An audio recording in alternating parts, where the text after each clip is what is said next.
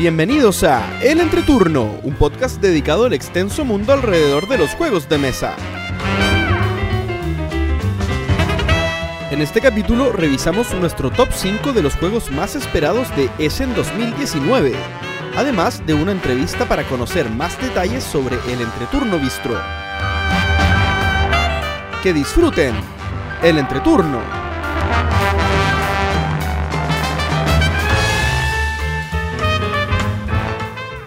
Hola, ¿qué tal amigos? Mi nombre es JP Gloria. Yo soy Axel. y estamos comenzando el capítulo número 76 de El Entreturno. Estamos grabando el domingo 6 de octubre, el capítulo que saldrá, ojalá, el martes 8 de octubre.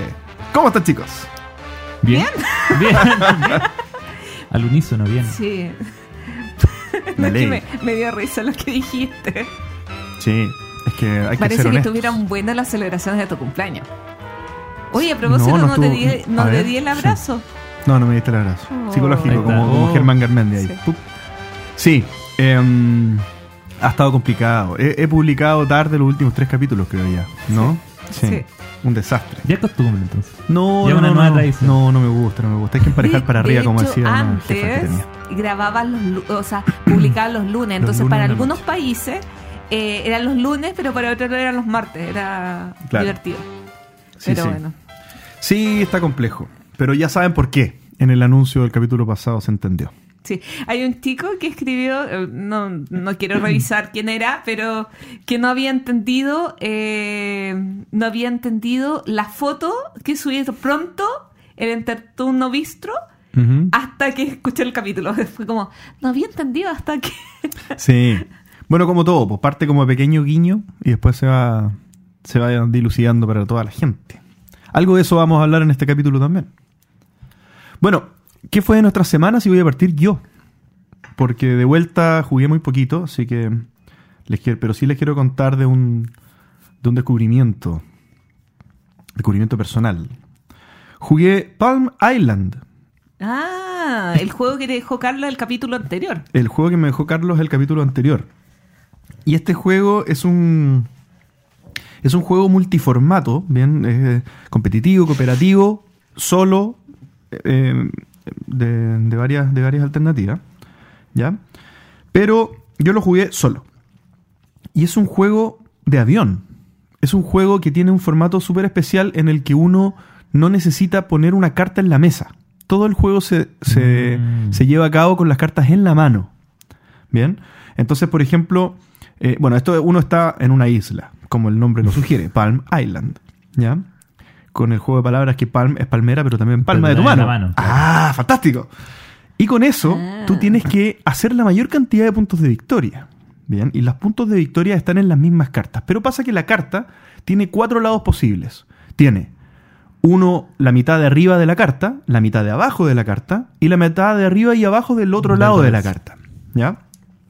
Entonces tú vas activando las acciones de las cartas y pudiendo dar la vuelta, girarla, digamos, dentro de, eh, como manteniendo la cara, gi- girándola, dejando la parte de abajo arriba, o flipándola, o sea, flipeándola, no sé cómo decirlo, como dando la vuelta, como para que se asome la parte de atrás de la carta. ¿Ya? Y así uno va desbloqueando nuevas habilidades de las cartas, pero también los puntos de victoria. ¿Bien? Y esto se hace a lo largo de ocho rondas. ¿Y cómo se van dando las rondas? Porque a, la medida que uno va jugando las cartas se van poniendo atrás del mazo. Y uno llega de- eh, al final de haber dado vuelta en el mazo, uno llega a la carta de término de ronda. Que uno la, la orienta de vuelta para que, para que ponga el número de la ronda que sigue y la vuelve a poner detrás del mazo. Entonces siempre Mm. eh, tú tienes claro en la ronda que vas y también tienes claro cuánto te falta para, para terminar la ronda en curso. ¿ya? Y lo que uno va haciendo es construir cositas, sacar recursos, que los recursos se sacan porque en la parte de arriba de la carta eh, hay o piedra o pescados o madera o nada. Y cuando hay recursos se pueden obtener pagando algo o gratis y se, y se deja girada la carta, como en, en 90 grados. Por lo tanto, como la carta es rectangular, queda asomadito el pescadito o la Ah. maderita por el lado y uno lo pone por detrás. Entonces uno va juntando como que, como que igual es difícil al principio, te tienes que acostumbrar a que, la- a que las cartas derechas son el mazo y las cartas que van oblicuas son los recursos que tú vas juntando. Y después tú vas pagando esos recursos para, para poder construir las cosas que dan puntos o mejorar las cartas de recursos para que te den más recursos y así. Y esto es típico juego de puntos en el que tú tienes que, como tipo Hanabi, que tienes que llegar a una tabla de puntos y al final Mm. se ve qué tan bueno fuiste. De 40 en adelante es, es outstanding, es como lo mejor. ¿En serio? Y yo logré 37, o sea, todavía Yo creo Falta un que... poco. falta un poco para el máximo, ¿ya? Y no para el máximo, pero para el máximo como de, de coso. Y al juego tú le puedes agregar más cosas, o sea, le puedes agregar plots, como cosas que, que tienes que, dificultades adicionales. Yo no lo he probado, he probado solo el base y lo he jugado varias veces. Genial, me encanta, súper entretenido. 34 es mi máximo. Lo ocupo, ¿sí? Sí. Lo, ocu- lo ocupo en la, en la fila, digamos, por ejemplo, en el aeropuerto esperando, ahí lo ocupo, o en el avión, ahí lo ocupo, y funciona perfecto, de maravilla. No hay que de verdad no hay que apoyar una carta en el suelo. Aparte que no sé si todos lo venden igual, pero ten- eh, eh, la que me prestó Carlos tiene un cosito que se, se cuelga de tu cuello con una cajita que... Esa es la versión uno- Kickstarter. La versión Ah. normal es en una cajita, porque la tiene el feño. Mm. Ah, no lo compren, horrible. Yo la, yo la primera vez que lo jugué fue en el metro. Ah, fantástico. Y la gente te miraba, ¿no? No, porque Ah, fue, era en el No, metro pues, de, la gente a de todo en el celular, Valencia. ¿qué va? En el metro de Valencia era como ya... Ah, Íbamos a un evento de juegos de mesa y ahí Pedro Ah, me lo está enseñando Está bien, el juego. está bien. Lo re- permítanme recomendarlo porque lo encontré. Es que, es que solo por el formato y lo entretenido que es, o sea, es como ah, uno podría decir relación componentes entretenimiento, como pocos componentes, mucho entretenimiento por los componentes. Eso existe. O relación precio entretenimiento, ¿cierto? Bueno, acá también en relación espacio entretenimiento. Es que es fantástico, o sea, la cantidad de veces que has estado restringido y no pudiste jugar nada, esta es la solución. Palm Island. Muy recomendado. Eh, yo lo encontré muy divertido el juego. Eh, yo he jugado mucho. eh, nosotros deberíamos hacer un promedio, JP. Yo te debería convidar a alguno de mis juegos, porque llevo 31 partidas en estos últimos días, si es que no es más. Y decimos, decimos que yo lo jugué. claro. Y nos guiñamos el ojo así. Pero lo que más quiero destacar es un juego que solamente le di una partida, pero me voló la cabeza. Y es raro que últimamente un juego me vuele la cabeza. Y es un juego muy viejo, para variar en mi vida. Eh, yo había visto un video del juego y no. y me, me llamó la atención. Y después lo vi en una lista de juegos a la venta y lo pasé por alto porque estaba el título en inglés y no, no, no recordé que lo deseaba tanto. Y después lo pude probar en la casa de un amigo. Eh, ¿Y me encantó. A través del desierto. Ah, de Through Rainer Canizia. Through the desert. Through Ah, the bueno, desert. A través del postre. Sí. Sí, Qué buenos juegos hace Inicia. So- el doctor. El, eh, qué sencillo, qué profundo, qué entretenido, qué agradable jugar un juego de una hora que te cause esas sensaciones de, oh, ¿Una hora dura? no creo que dure más de una hora. Ah, no, pero una hora yo habría pensado que dura menos. Va, una hora o 45 minutos. O sea, depen- yo creo que depende mucho de la cantidad de jugadores y todo eso. Pero fue tan brutal que me la tuve que ir a comprar. Así como ahora el juego está en mi casa con lindos camellitos. ¿En qué consiste este juego? Cada jugador tiene eh, un camello eh, con un... eh, eh, se me olvidó la palabra, pero un monito de él encima, cabalgando el Jinete. cam- jinete. Muchas gracias. Ando un poquito más lenta hoy, se me olvidan las palabras, en realidad toda esta semana. Y eh, los coloca en distintos lugares del, del tablero, que tiene eh, un tablero con hexágonos. Y lo que tienes que hacer en tu turno es colocar dos camellos eh, del color del camello, que- de un color de un camello al lado de tus camellos, recogiendo los setas y llegando a algunas palmeras. Las palmeras te dan punto de victoria y las losetas que recoges también te dan punto de victoria. Además, nunca, por ejemplo, si yo tengo una línea de camellos rosados, se puede unir mi línea con otra línea de otro jugador de camellos rosados. Por lo tanto, hay un tema de que yo puedo juntarme con camellos de otro color. Hay bloqueo ahí en el fondo. Hay bloqueos. Y además, cuando tú encierras una zona, eh, también te da muchos puntos, pero también es muy complicado. Entonces, tienes, no me acuerdo si cinco o seis camellos en la mesa, entonces tienes que estar preocupado de todos los camellos para tratar de, de una manera súper oportuna, tratar de hacer la jugada óptima con cada uno de los Mm, camellos entiendo. y evitando que otros se aprovechen de eso. No sé, me encantó. Hmm. Me encantó, me encantó, me encantó, así que soy muy feliz con ¿Y qué ese versión jueguito. jugaste? Jugué la de Fantasy Fly, La nueva. la nueva. Buenísimo. La vieja no me acuerdo físicamente cómo es, pero jugué la nueva y me, me, me, me- me encantó el jueguito. Es plástica. Los camellitos Es son plástico plásticos, y ¿no? muy lindos, ¿Sí? muy, muy lindos los camellitos. Si no me equivoco, la antigua son de madera. Ahí Axel capaz sabe. Sí. Y son más bonitos que los camellos de Five Tribes. Ah, En escala de, de camellos. Ay, es, ¿En camellosidad? es, es complicado. No, Fight Time. Nada supera Fight Drive. ¿Y los de Camelap? Esos son los mejores camellos. Porque esos son apilables. Sí. Uy, qué lindos son los camellos. Que- creo que voy a anotar mecánica. eh, Top eh, 3 de Top, camellos. top 3 juegos con camellos. No, Claro. top Yo tengo varios. Yo tengo varios juegos con camellos. Ay, sí, no, Sí. ahora, eh, ambientaciones favoritas, camellos. Camellos. Bueno, Oye, hay varios, ¿eh? ¿verdad? Sí, no sé, varios. eh, por más que da, da lo mismo en qué ambiente los juegos, lo- los juegos están bien hechos, me encanta eso. Eh, ¿Quién más? ¿Quién más? ¿Quién más? He jugado mucho. Eh, fui a- fuimos, Axel, no, nos fuimos juntos, así que da lo mismo. No. Eh, Juegos de primavera ayer, el evento SkyTip, donde estaba mostrando nuevos jueguitos. Yo pude probar el Tuki, que es un juego de... eh, eh, ¿Cómo se llama esto espacial? Que siempre tengo la misma duda. Eh, como ubicación espacial, rapidez. eh, ¿Cómo Eso. se llama? No, es que tiene un nombre antes de habilidad espacial. El Tokyo High. Alguien que continúe. ¿El Tokyo qué? High, World- High Eh, Tokyo Highway. Highway. Muy entretenido un jueguito de... ¿Te de- gustó? Sí, me Ya, encantó. qué bueno. De hecho, me gustó mucho más que Men at, Men at Work.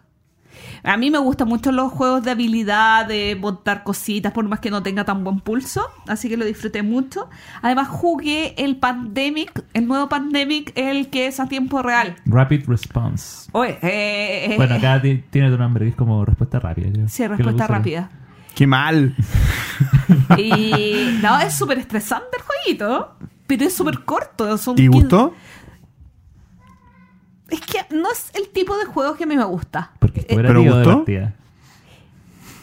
no me desagradó, pero así como gustar, gustar, gustar, gustar.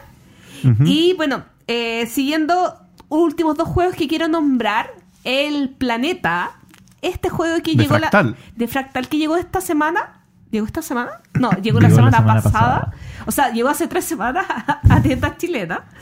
Y que lo pude probar dos veces esta semana. Una con mi, grupo el lunes y el miércoles. eh, y es muy entretenido el juego. Pero soy malísima. Es un juego donde tú tienes que ir. eh, ha- haces un draft de los Zetas.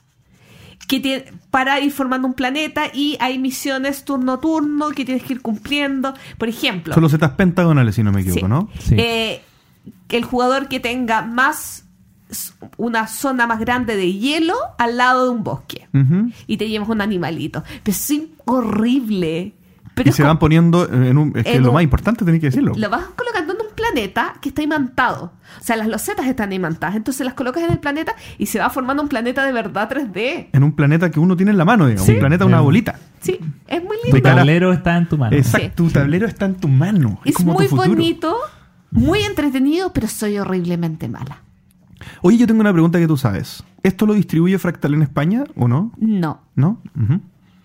Mm, Yo creo que tiene la licencia. es que de hecho me hicieron la pregunta el otro día y fue como: ¿qué diferencia hay este, entre este planeta y el planeta que distribuía Este planeta y el otro planeta. Ah, pero Devir lo de, distribuye de- ¿en Devir dónde? distribuyó Planet acá en Chile. Sí. Claro. Porque lo que pasa es que Devir distribuye algunos juegos de Orange Blue. De Mm, Blue Blue Orange. Blue Orange. Se Blue me Orange. confunde con la marca de ropa. De Blumen Group. Sí. Em, pero que es el juego francés. ¿Y por qué hay también una diferencia en precio entre el Planet y el planeta? Que viene asociada a que hay un, un, un ente más en la cadena. Claro, hay un paso menos. Y lo que hace Fractal es ahorrarse el, el paso porque ellos son los que producen del juego y automáticamente distribuyen. Claro. Está bien. Entonces, además que las reglas fueron arregladas en el manual de Fractal. ¿Qué? En- ¿Qué? Sí. ¿En serio? De hecho, los chicos de Fractal comentaban que eh, la... ah, No, voy a mentir un poco porque no me acuerdo exactamente, pero las reglas en inglés y las reglas en español estaban mal. Cambio, las reglas, y ahora sí que invento, en coreano y en, y en francés estaban bien. Ok, pero, pero entonces la errata está disponible gratis en internet, o sea, Pero ellos hicieron la corrección en el manual Viene de... con la rata. viene con la errata incorporada ya. No, bien. viene con la rata arreglada. Ah, ya.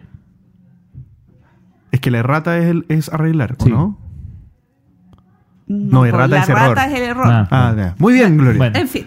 Muy bien. Bueno, y lo último que iba a comentar es que en estas últimas dos semanas le he dado tres partidas al maravilloso ganador del des Jahres del 99, Tikal. Una de las partidas en la que estuve yo. Sí. Qué rico. Que además juego fue mi primer tical de la vida. de la vida. Ah, Qué- no había jugado, muy bien. Sí, qué rico juego. Y sí, ¿Y qué versión? La versión de Maldito, o sea, la de. La nueva. La de. uh, Super Meeple. Super Maple. La hermosa versión. Super Meeple. No es la nueva entonces. la nueva. Ah, Sí. es que como te dije la nueva y me, dij- me- como que me dijiste otra cosa. No, te, te lo estuve complementando. Ah, muy bien. Así que muy feliz y seguiré eh, en estas próximas semanas eh, retomando la maravillosa y feliz trilogía de las máscaras. La- la- las antes quiero saber, las piramiditas estas vienen, son pintadas así como, o tú las pintaste, vienen así, Vienen como en la así, foto. sí. Ah, qué bonito. Sí. No, sí, es una maravilla. Está bonito.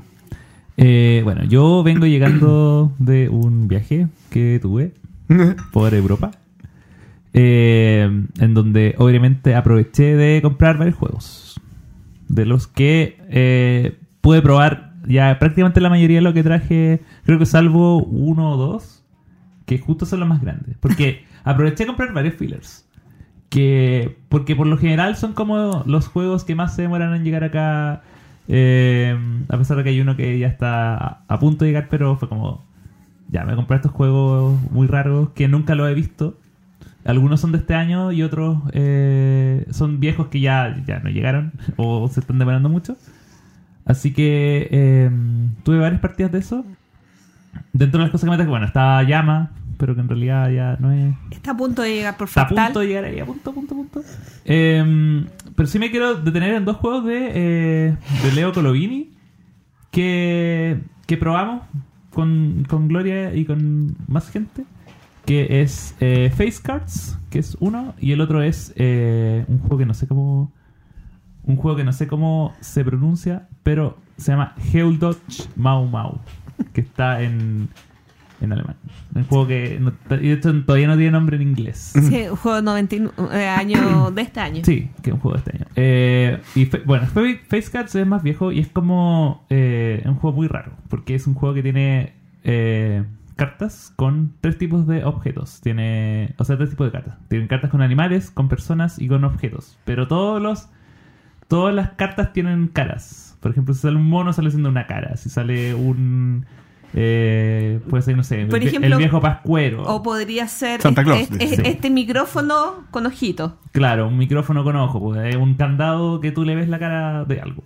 Entonces, tú robas una, una mano de siete cartas y tienes que hacer parejas de objetos, ojalá de, de categorías distintas que se parezcan. Que tú, en tu mente, los hagas parecido en algo. Entonces, por ejemplo, yo puedo elegir, no sé, el, el mono y una guagua porque tienen los dos están sonriendo. Por ejemplo.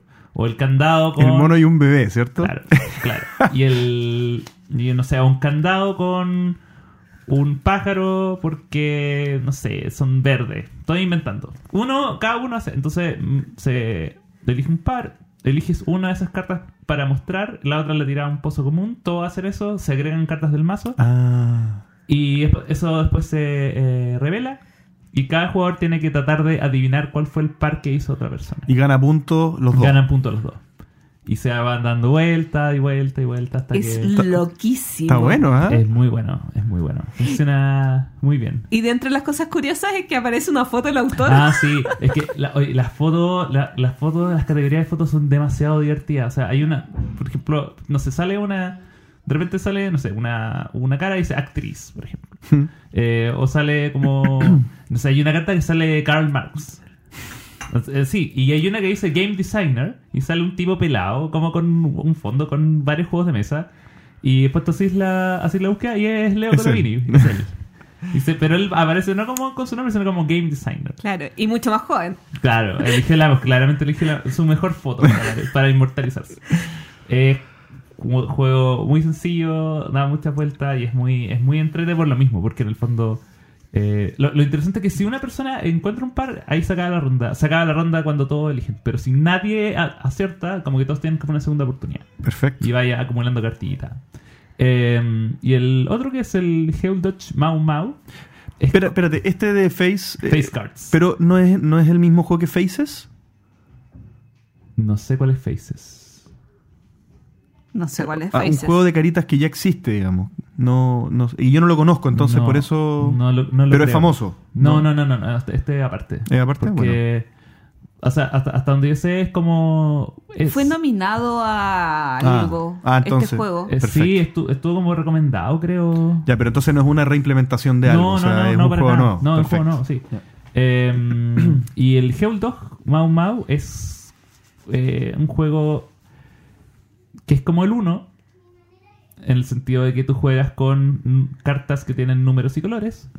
Eh, con la misma lógica. O sea, tú juegas una carta sobre una pila que tenga el mismo número o el mismo color.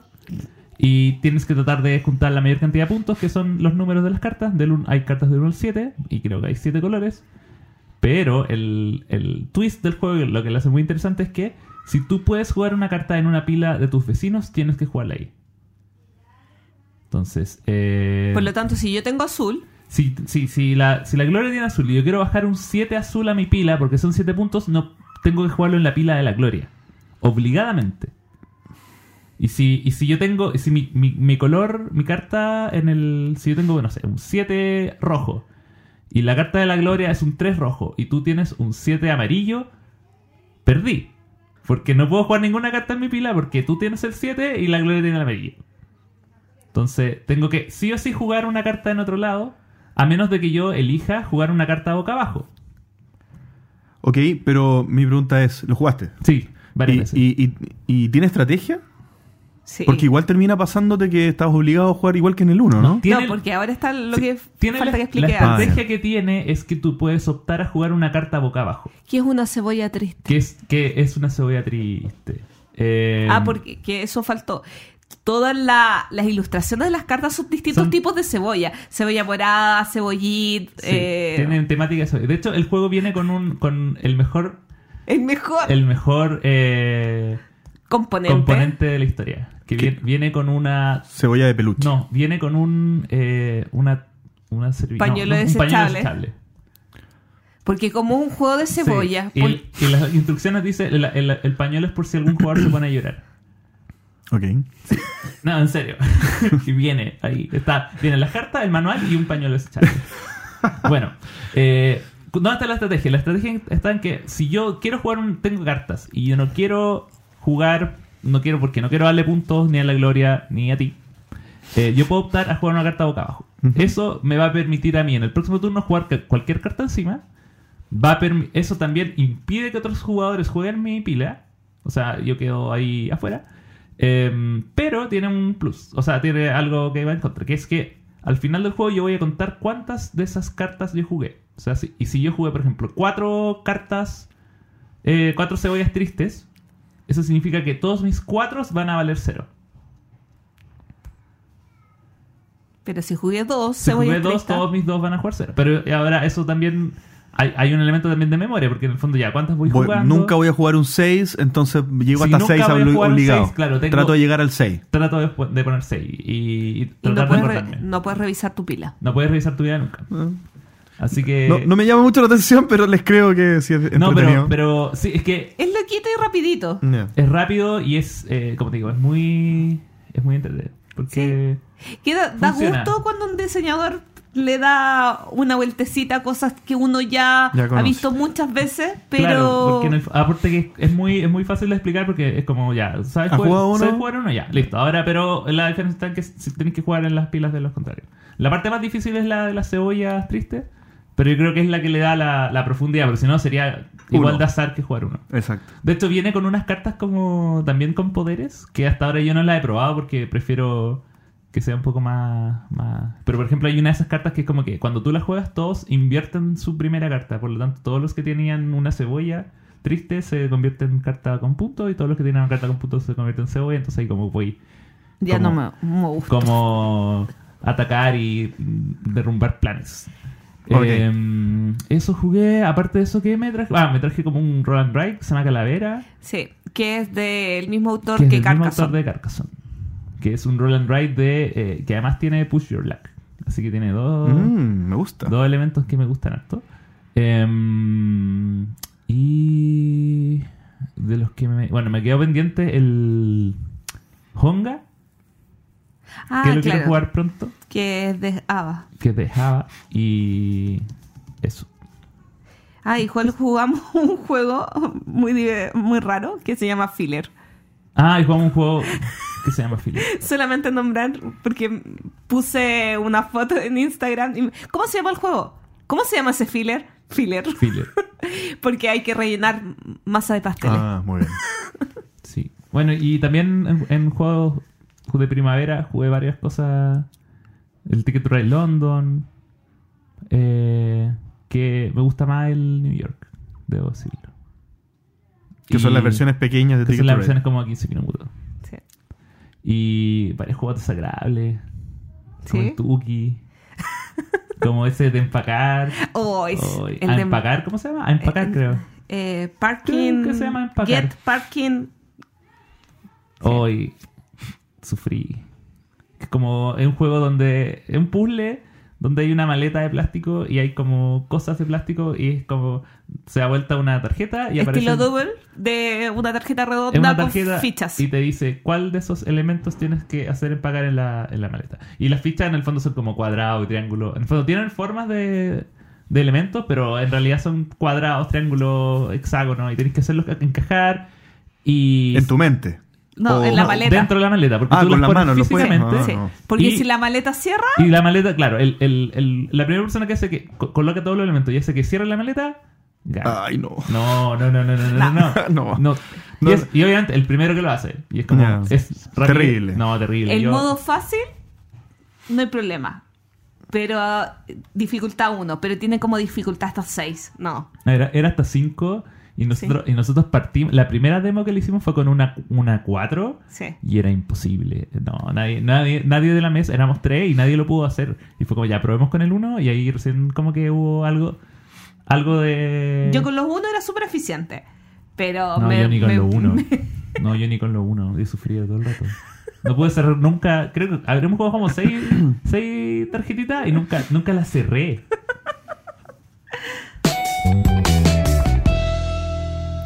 anuncios y puros anuncios chilenos, eh, recordatorios y esas cositas. El 19 de octubre es Juegos en el Parque, evento de Debir en el Parque Balmaceda. Hay unas charlas que ya tienen formularios para inscripciones abiertas. Eh, ojo ahí porque no sé si dejen entrar si no se inscriben. Así que revisen. Y ahora tengo puros eventos en noviembre para que la gente eh, se programe, programe sus agendas, desocupe sus fines de semana. Y además porque hay un par de eventos que no son en Santiago. Son en Chile, pero no son en Santiago. Partimos el 9 de noviembre en Concepción, en la Universidad Santo Tomás. Se va a hacer Ludifest. Eh, SkyTip sale de Santiago para hacer este evento en regiones. ¿En Así que en la Universidad Santo Tomás, Concepción, Ludifest 9 de noviembre. El 9 y 10 de noviembre también van a haber torneos eh, acá en Santiago, eh, no, en distintos lugares, pero eh, de, de todos los eh, LSG que tiene SkyTip, o sea, eh, Juego de Tronos, K-Force, bueno, K-Force no es LSG, pero eh, de leyenda, de Star Wars, de X-Wing, para que revisen porque van a ver todo esto, el Grand Champion Skype. No, Chip. A ver, a ver. no, sí lo escribí. Grand Championship. Ah, eh, Grand eh, Championship. Sí. Así que revisen las redes sociales de SkyTip para dar para informarse de más detalle de estas actividades. Y por último, en otra ciudad de Chile, en el sur, en Valdivia, el 22 y 23 de noviembre va a ser Ludopolis. Ludopolis es un evento eh, principalmente enfocado en el videojuego, pero que también tiene un apartado de juegos de mesa. Y no recuerdo, pero va a alguien, alguien importante de los juegos de mesa. ¿Tú te acuerdas, Axel? Eh, ¿O no, sabes? Estoy, me desayuné. Ah, ya, ok. Eh, no me acuerdo, eh, un, un dirigente de, ah, de, de la industria alemana o algo así, yo no me acuerdo quién era, pero va a haber una persona que va a estar eh, haciendo una charla para diseñadores de juegos de mesa como súper potente que van a llevar. Así que eh, la gente de Valdivia del Sur o la gente que quiera viajar a Ludopolis, Además que allá van a estar todo- todos nuestros amigos de jueguitos de mesa, están los chicos del ludoísmo en el evento y todo ahí metidos. Así que Valdivia Lúdica se hace presente con Ludopolis a finales de noviembre. Y esos son mis anuncios. ¿Algún anuncio ustedes? No. No. La entrevista. Y en esta oportunidad recibimos a un ingeniero, locutor de podcast, jugador que no juega y emprendedor en el rubro de la gastronomía. Me refiero a Juan Pablo Soto. Bienvenido, Juan Pablo. Hola Juan Pablo, bienvenido a nuestro podcast. Con Axel teníamos muchas ganas de traerte aquí. Sí, es verdad. Nos costó coincidir con los tiempos y todo, pero Después van a decir que es chanchullo que es de última hora, igual que con Carlos en el capítulo anterior. Sí, sí, sí, sí. Esto es un relleno. Sí, muchas gracias por la invitación. chicos. Bueno, el motivo por qué el que te invitamos, JP, es para que hables sobre tu emprendimiento. JP, ¿no eres sí, Juan Pablo? Sí, Juan Pablo, perdón. ¿Le podemos decir JP? Eh, por favor. Ah, ya, por favor. Es un halago para mí. Eh, Ya, foco por favor. Esta es una entrevista seria, Profesional. profesional. Ten- tengo a dos periodistas enfrente, ¿ah? Sí. Ojo, ojo. Axel Uno- y Gloria son periodistas. Uno no era suficiente. Sí. Juan Pablo, ¿cómo partió la idea de eh, generar un restaurante? Esta idea eh, se remonta a muchos años atrás. Yo, yo tengo una, una formación gastronómica vasta. Yo desde... Uno, uno, uno cuando es más pequeño tiene, element- tiene formas para hacer recursos. Siempre mi, mi- mi trabajo en conjunto con estudios fue trabajar en restaurantes. Eh, trabajar en, barcos, trabajar en, en restaurantes, digamos, para poder eh, tener plata para moverme, digamos, mientras estudiaba. Y también en los veranos me iba a trabajar a Estados Unidos de mesero. Y eso también eh, va generando un vínculo con el rubro también. Eh, Uno genera cierto amor por el rubro, uno empieza como a, a generar ideas también de, oye, yo quisiera implementar esto, quisiera cambiar esto. Y, de a poco se fue generando como esta idea de que en algún momento iba a tener mi propio negocio asociado al tema. Básicamente eso. ¿Y por qué relacionarlo con e- esto con los juegos de mesa también? Porque... ¿O cuándo surgió en realidad O sea, siem- concretar siempre, esto? siempre fue esa la idea eh, o, o- o- o también tenía que ver con un poco con...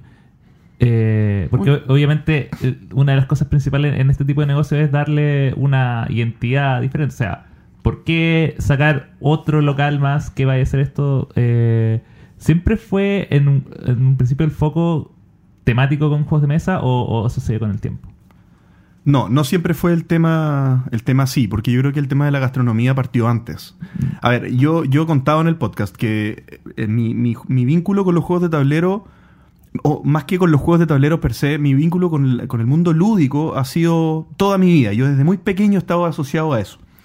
Pero, pero mi, mi, mu- mi- mi vínculo más como eh, de juegos modernos y, y más eh, arraigado al mundo de los juegos de mesa parte del 2008-2009, de ahí en adelante, ¿bien? Y mi arraigo con el mundo de la gastronomía es un poquito antes, ¿bien? Entonces, las cosas se fueron mezclando en el camino eh, y partiendo por el mundo de la gastronomía y después fue eh, eh, mutando como a esta idea con los juegos de tablero. ¿Y cómo se juntan? también va un poco como en la, en la visión que con Gloria y Pancho antes teníamos en, por tener el podcast, que los tres queremos desde nuestro prisma, desde nuestro punto de vista, aportar al hobby en algo, ¿bien? Y entonces, estando en el podcast, uno tiene la oportunidad y el tiempo eh, de, de- de darle vuelta a esa idea, de cómo nosotros podemos dar un granito de arena eh, o una contribución al mundo de los juegos de mesa diferente, digamos, y, con, y con cierto con cierto toque personal o cierto toque de- distinto al- a, lo que, a lo que se viene haciendo. Y, y esta idea va madurando, madurando, madurando, y ahí es hablar del proceso de cómo se fue generando, pero en el fondo se responde a eso. Pero ¿qué fue lo que detonó? Que es como, no, ahora tengo que hacerlo, porque si me cuentas en la historia, hace mucho tiempo que estás ligado a la industria gastronómica, que te gusta, que tienes esa idea, pero que te dijo, no, hoy, ahora es el momento de emprender en esto. Eso, eso ya es más un tema Personal, que, les voy a responder. estás. Que les voy a responder. Me, me refiero que, que eso no, no tiene que ver con, con un análisis de industria o de que el momento es ahora porque Claro. el negocio lo. Eso tiene que ver porque tengo que hacerlo. Porque en el fondo ya tengo 36 años, eh, eh, sigue pasando el tiempo y la idea sigue procrastinándose y no es la Mm. idea tampoco, pero también. eh, ¿Por qué no al tiro? ¿Por qué no ahora, digamos? O sea, tengo, tengo, la, tengo la idea, tengo eh, gente que me apoya, tengo las ganas, está, están, están las condiciones. Entonces, en vez de por qué no, de- por qué no demorarlo, ¿por qué no ahora? O sea, Ujú. es, es más que nada eso. Ahora, en, en cuanto al, a, al- a la idea en sí y el funcionamiento, de- después vamos a entrar en más detalles como de, de qué va a tener, pero eh, ¿cuánto, ¿cuánto tuviste de, por ejemplo, de la inspiración o de, de este tipo de locales que me imagino que tú conoces desde afuera? Eh, ¿Hiciste alguna como un, tipo de investigación previa como, como eh, de la oferta que hay, por ejemplo, no sé, pues en Estados Unidos, en, Canadá, en Europa, donde este tipo de locales ya existen? Eh, me imagino que de ahí tú tomaste, por ejemplo, ya, estas cosas sirven, estas cosas quiero, estas cosas no. ¿Hubo como algún proceso de, ya, estas cosas funcionan y estas me gustaría probar para ver si es que funcionan? ¿Cómo fue ese proceso previo de investigación? Ya, eso, eso es un súper buen punto y responde un poco a la, a la mayor complejidad que tiene en la elaboración del modelo de negocio que aplica en este país, digamos, en, esta, en esta geografía.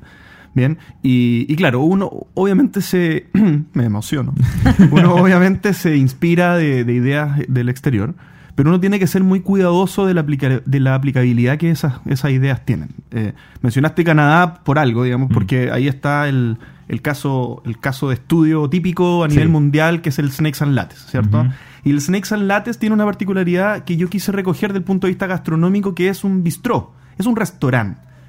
Diferente a la idea constantemente replicada en Sudamérica, que es un café de juegos de mesa. Claro, Bien cafés. más enfocado a las facturitas, a los, a los, a los pastelitos, algo más Sí. ocasional en la tarde que me tomo un café y juego. O, o también el bar, también, que es como muy. También- que es como el otro lado, que es como. También es, es más casual, pero más, más como nocturno. Pero siempre es como está asociado como a.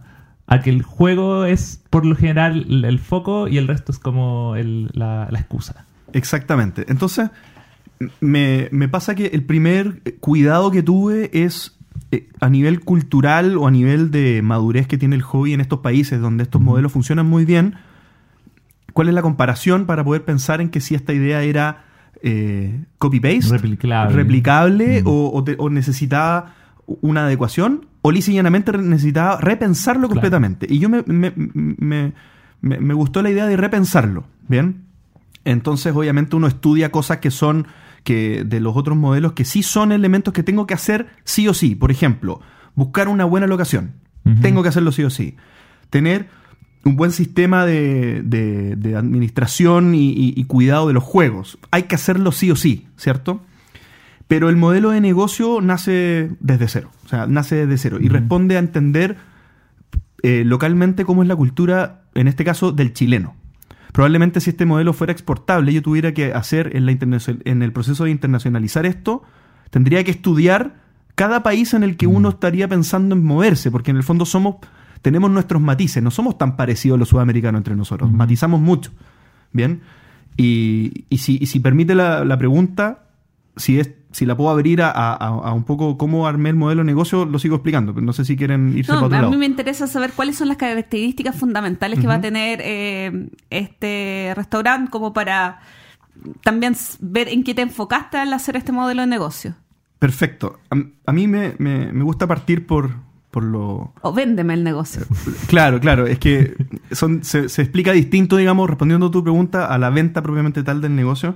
Eh, pero, pero acá, si, si puedo partir por algo que a mí me gusta cuando lo explico, es el, hay, un, hay un activo importante que nosotros, digamos, nosotros tres que estamos en esta mesa, tenemos, que es, estamos eh, tenemos un nivel de conocimiento del hobby, pero también del impacto o, del, o de la sensación y emoción que genera este hobby en las personas y en distintos puntos de madurez de las distintas personas. O sea, uno sabe lo que genera obviamente en un jugón fanático esto, que es pasión y, mucha diversión y mucha alegría, pero también uno sabe, uno ha tenido como momentos en la vida en que uno sabe qué significa esto para una persona que no conoce los juegos de mesa y, qué le produce a una persona cuando conoce.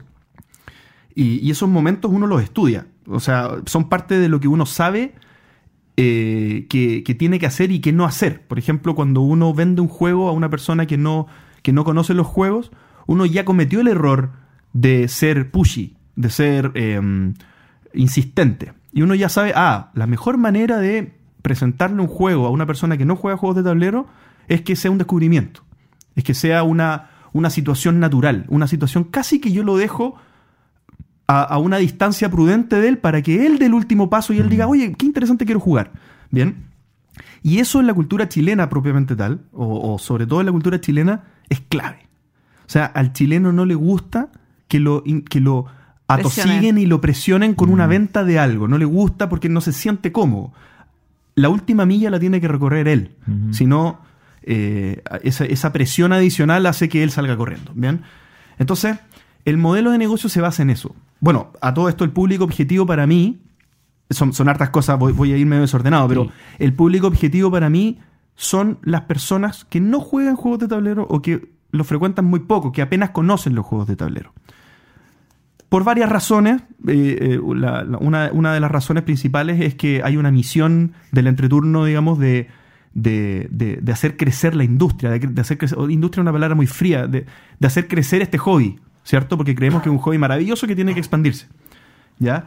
Entonces, eh, la manera de acercarlo a personas que no juegan es eso, es permitirles que sea un descubrimiento. Entonces, eh, cuando tú ves el modelo, esto se está construyendo ahora, básic- eh, físicamente, o sea, estamos poniendo el suelo, estamos pintando, estamos poniendo los adornos, pero los render o lo- las fotos como en 3D, o sea, eh, los archivos de computación de computador, ¡ay, qué viejo!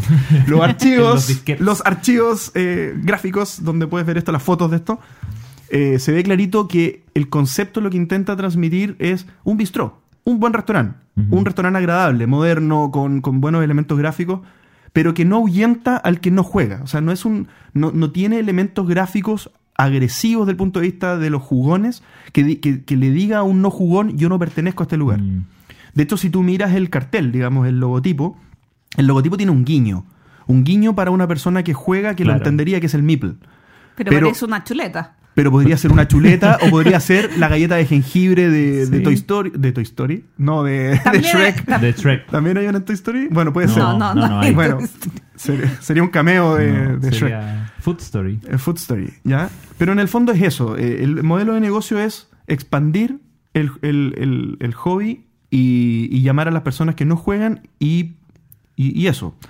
Bueno, podría seguir. O sea, por eso los juegos, por ejemplo, que están en la cartelera principal del, del, del bistró son juegos principalmente gateway, principalmente que, que yo pudiera explicar fácilmente. Y también mucha, mucho apalancamiento en juegos que ya se conocen. Por ejemplo, tiene que haber un club, tiene que haber Mm. eh, un Monopoly, tiene que haber un cacho, los cachos, tienen que haber eh, tablero chino, tiene que, te- tengo que generar familiaridad eh, en las personas que solamente conocen esas cosas. Bueno, no sé si quieren hacer más Sí, preguntas. Por supuesto. Pero le toca a Axel. Eh, sí, el, no, lo- yo, yo quería. Ah, van uno y uno. Sí. Sí, sí. Está bien. Oye, se hizo la. Yo estoy siguiendo la pauta. Yo, Ah, hay pauta, sí, hay una pauta, claro, claro que sí. Eh, no, yo, yo quería tam- también dar un- un- ahondar un poco en el, en el en el tema de eh, cómo va a ser eh, el acceso del público a los juegos. ¿Va a ser eh, incluido con el consumo? ¿Va a haber un arriendo? ¿Va eh, es- es- cuéntame un poco cómo, cómo van a acceder. ¿Va a haber una, ludoteca donde la gente va a ir y los va a sacar? ¿Se piden? ¿Cómo- Cuéntame un poco ese, ese- si es que está definido, obviamente. No, está definido, está definido como lo, lo esencial. Por ejemplo, lo que hablaste del, del de pagar por jugar, no se paga por jugar. Ya. Está incluido en el consumo. Y la razón principal es la misma que de la respuesta anterior. Sí, Esto es para el público claramente. que me va a preguntar, pero ¿por qué pagaría por algo que ni siquiera sé lo que estoy? O sea, no- entonces no, gracias. Claro. O sea, en el fondo esto, esto es una invitación, es una friendly invitation para poder expandir esto, por lo tanto es gratis. Entre comillas gratis, obviamente, Sí. asociado al consumo.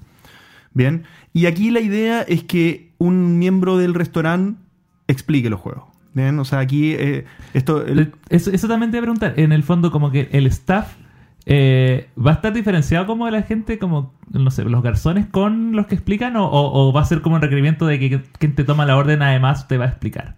Sí, mira, eso nos vamos a ir haciendo camino al andar, y, pero, pero eso responde un poco más al- a la complejidad que tiene eh, sobrevivir en los primeros Claro, meses de un obvio. restaurante. Entonces, claro, en el ideal de los mundos yo tendría un staff dedicado pa- para ex- explicar juegos, y, Claro. pero, pero se hace medio imposible de sostener porque no sabemos si vamos a llenar el restaurante los primeros meses. Tenemos que ir generando... Hay un par de consultas. Algunos temas súper concretos, como por ejemplo, cantidad de personas que pueden estar simultáneamente. Eh, eso también está cambiando, pero más o menos te puedo dar un aproximado. Sí, un- una próxima, como para poder generar después una, una siguiente pregunta. Sí, en, e- en este, en este local, por ejemplo, hay un, un patio, Ya. hay una terraza, un patio, una- un, un comedor exterior y un comedor interior. En el comedor interior hay eh, una, dos, tres, cuatro mesas de dos personas, cuatro de cuatro y dos de seis personas, más una barra que caben dos o tres personas, ahí estamos viendo.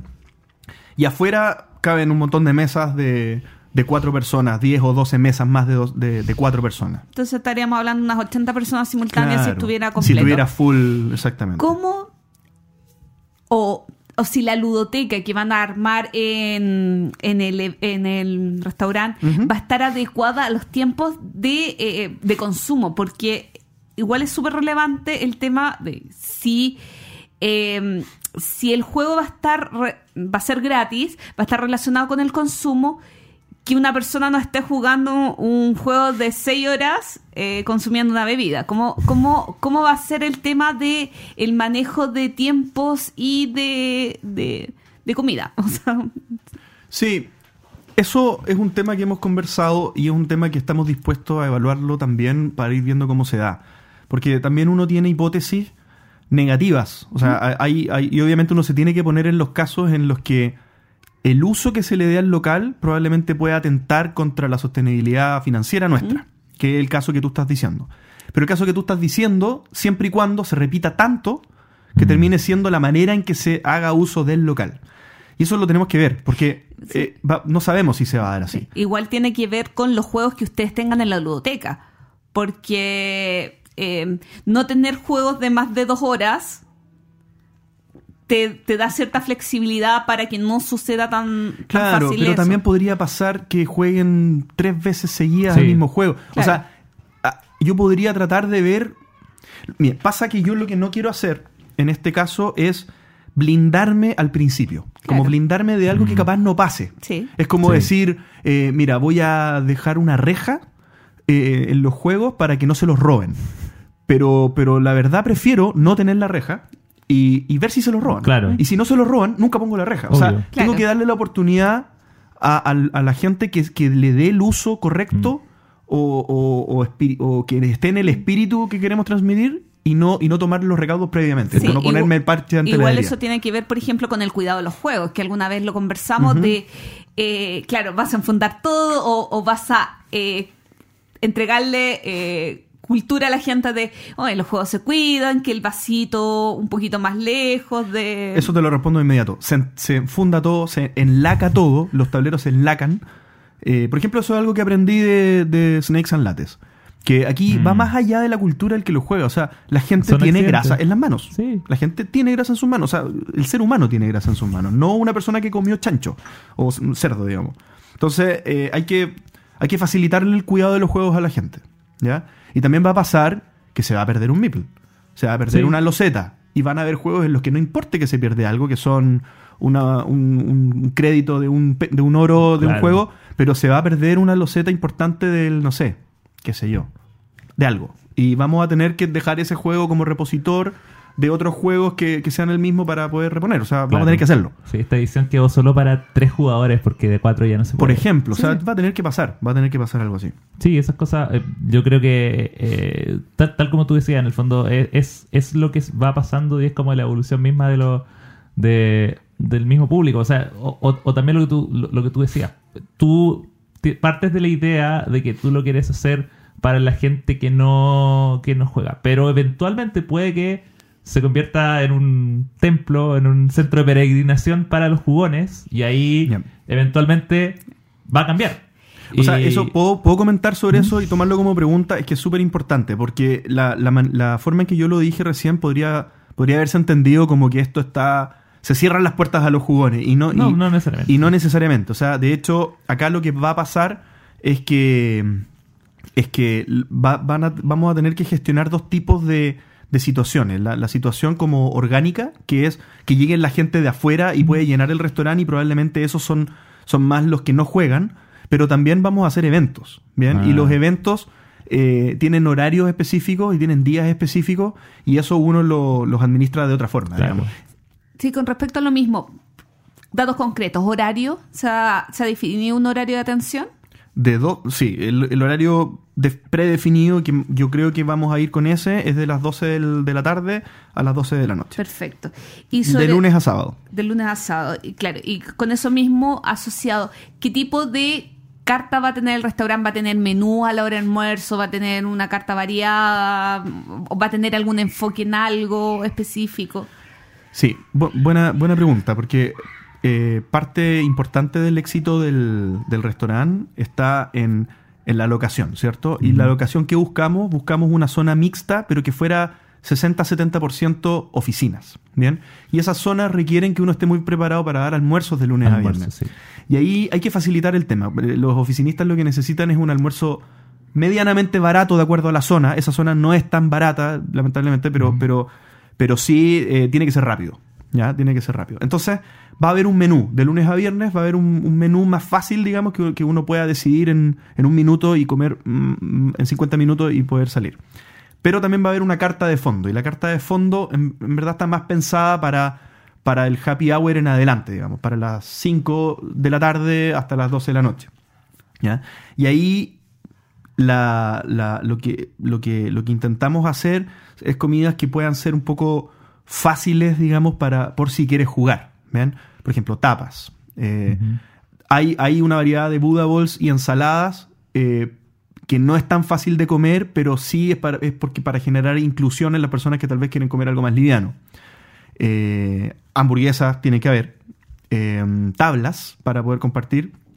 Y, y no sé si se me queda algo más. Aquí el- se me queda algo más afuera. No, ya. Pero más o menos eso. En el fondo la- lo que intento decir es que para el almuerzo de oficinistas es una, es una oferta específica y después es un menú, digamos, variado para, para poder compartir, digamos, en, en horarios más de la tarde. Digamos. Em, también qui- quizá, bueno, hay ¿tienen pensado eh, la posibilidad que gente lleve sus juegos? Buena pregunta. No prohibiría que alguien llevara un juego. Ya. No esperaría que alguien lo hiciera en un horario de... Sí. Por ejemplo, no me imaginaría, y, y esto también es- responde a lo que yo les dije que voy a ir testeando, o sea, vamos a ir viendo cómo esto se va dando. Pero yo no espero que alguien a las 2 de la tarde, cuando esta cuestión esté regosante de gente que necesita almorzar rápido, espero que regosante, eh, que alguien llegara con un toilet Imperium. No me lo imagino. Porque va a estar en la ludoteca, obvio. No lo voy a prohibir. No ¿Para, lo- qué traer, ¿Para qué llevarlo? Claro, no, no lo voy a prohibir. Claro, no lo voy a prohibir. Pero si empieza, empiezo a perder plata porque se empieza a ocupar constantemente en Ah, mesa claro. en un horario en que necesito vender almuerzo, voy a tener que hacer algún cambio, digamos. Pero, pero eso lo voy a ir viendo. O sea, eso yo creo que. Pero por ejemplo, a las 8 de la noche, 9 de la noche, si alguien llega con un juego, no, no hay ningún problema. No hay ningún problema. Por ejemplo, eh, eh, lo que hablé de los eventos, eh, eh, previamente nosotros fuera de micrófono habíamos conversado de, de- de que pudiéramos hacer una, una junta como la de los miércoles de ustedes, hacerla ahí, ¿ya? No sé si la misma u otra no lo hemos conversado así, pero, pero en el fondo si eventualmente se hiciera una cosa así, obviamente pueden llevar Claro. los juegos que quieran, o sea, eso es parte de la dinámica de, de la misma junta, no, no habría problema. Eh, ya ver que, yo aquí tenía anotado también lo de los juegos propios, lo de la carta, el horario, metros cuadrados aproximados. Es que a mí me gustan los temas súper. Deben eh, ser como entre afuera y adentro, deben ser No, como... solo adentro, como para ver invierno y verano. ¿Cuánto será adentro? ¿Unos 60, 50? Ah, más que mi departamento. Ya, perfecto. Ah, y Claro. se quiere instalar, parece. Quiero irme a Claro. vivir allá. Claro, es que es difícil decirlo porque hay, hay mucho pasillo, mucha cosa, o sea, mucho espacio que no, no es para poner mesas, pero... Bueno, entonces voy a hacer una pregunta difícil. A ver, dale. Metros Bueno. cúbicos. Ya hablamos de que este bistro se llama entreturno. Entre turno y stro. ¿Qué se viene para el entreturno en entreturno? Bueno, eso lo tenemos que conversar nosotros. pues, Pero, pero, pero la pregunta la respondo desde, la, desde lo potencial. Más de lo que se viene, que hemos hablado y que se pueda como, como dar por, por garantizado. Potencialmente tiene mucho, tiene mucho, claramente. O sea, esto, esto para mí eh, tiene mucha sinergia una cosa con la otra. Yo esperaría que nos, pasáramos para allá para hacer videos, para hacer vivos, envíos, para hacer eh, capítulos, para que si hay un evento, transmitirlo. Nosotros no hemos hecho transmitir, transmisión de, por ejemplo, siempre lo hemos hablado, de, de hacer un capítulo en vivo, eh, en directo en vivo, Mm. ¿bien? En vivo En, en directo. en- en tiempo real, quiero decir, es que me- cuando... En directo es eso, ¿no? ¿En directo es en tiempo real? En... No. En directo es la transmisión. En tiempo real. En tiempo real. Bueno, sí. en, en directo. Eh, y obviamente el espacio está, no, no, no está cerrado para. Porque creo que, que hay mucha sinergia. Pues obviamente esto tiene que ser una, un espacio para.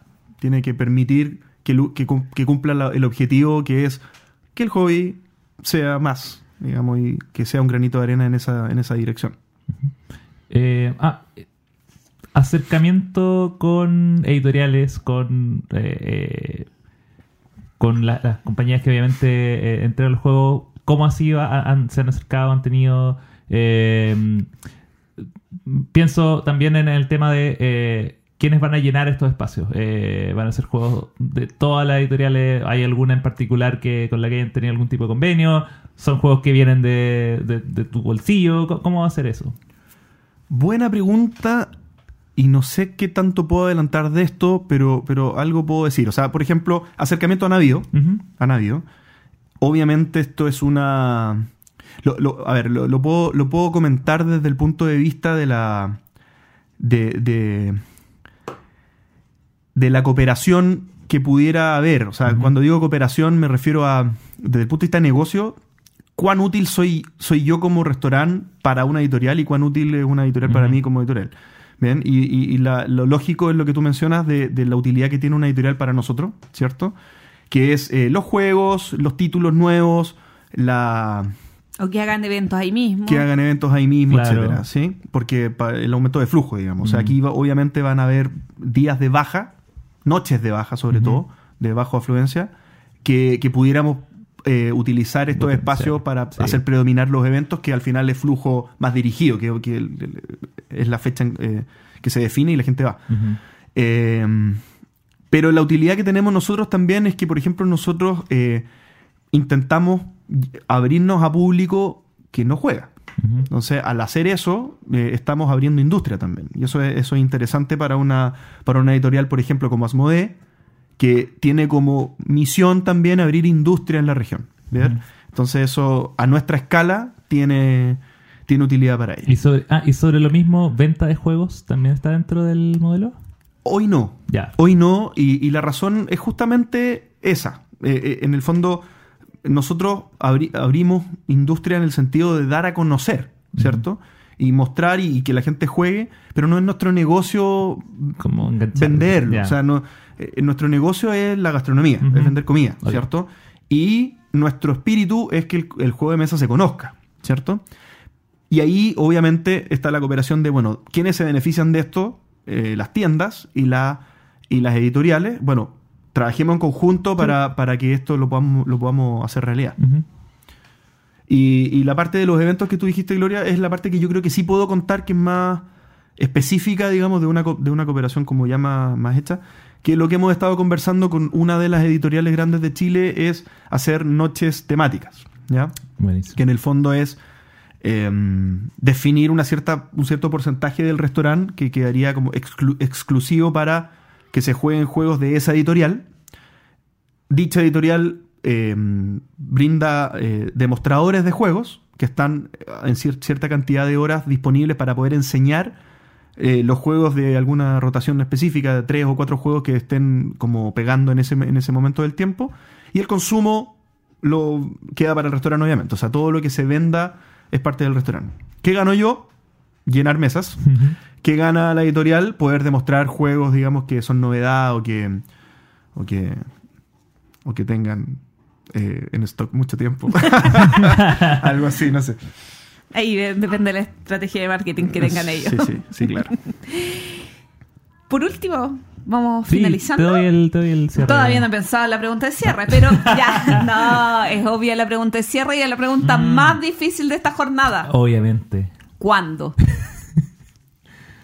¿Cuándo? Mira, es que es difícil porque nosotros Oh. estamos. ¿Cuándo y qué falta? ¿Qué, ¿En, Claro, qué, en momento estamos y Claro. cuánto falta? Es bien fácil. eh, la octubre. Cuando en Ya. octubre no sé bien, porque hay, hay muchas complejidades de permisos, cosas que, que no dependen de nosotros, que tiene que ir una persona del- de un estamento eh, público y, si se atrasa, me atrasa la, salida del restaurante. O sea, hay cosas que van pasando que, que, son más grandes que nosotros para poder partir, eh, pero más o menos va a ser en octubre, o sea, va, a, ser, va a ser dentro de este mes. Y, y- y- pero sí estamos seguros que estamos en lo último, por eso ya empezamos un poco a comunicar y a, y hacer parte a, la- a los fans. Sí, eh, sí, de- de vimos este un tema. video que publicaste en las redes sociales del entreturno. Sí, mi primer en vivo yo solo. Primera vez que, que hago un envío y ya. Eso es porque, porque ya estamos, estamos ahí en el, en el horno. ¿Y qué estamos haciendo? Pucha, estamos eh, eh, confeccionando las cosas. O sea, la, la cocina, por ejemplo, ya está full montada, está, está todo según eh, la carta que nosotros tenemos definida, ya estamos todos preparados para poder cocinar lo que, lo que, lo que queremos vender. ¿Cuándo vamos a hacer una degustación? Eh, eh, se viene una degustación también. Ok, Vamos sí, a- porque, o sea, hay que probar la carta, hay que verla. Exactamente. O sea, si no, o sea, mi credibilidad en decir vaya, si no he probado la carta previamente, no, totalmente. no, no, o sea, no puede jugar con mi credibilidad. Totalmente, totalmente. Ah, Totalmente, sí. Y Oye, que tengan agua sin gas, por favor. Agua sin gas vamos a tener. Estamos construyendo el, el- el comedor. O limonadas.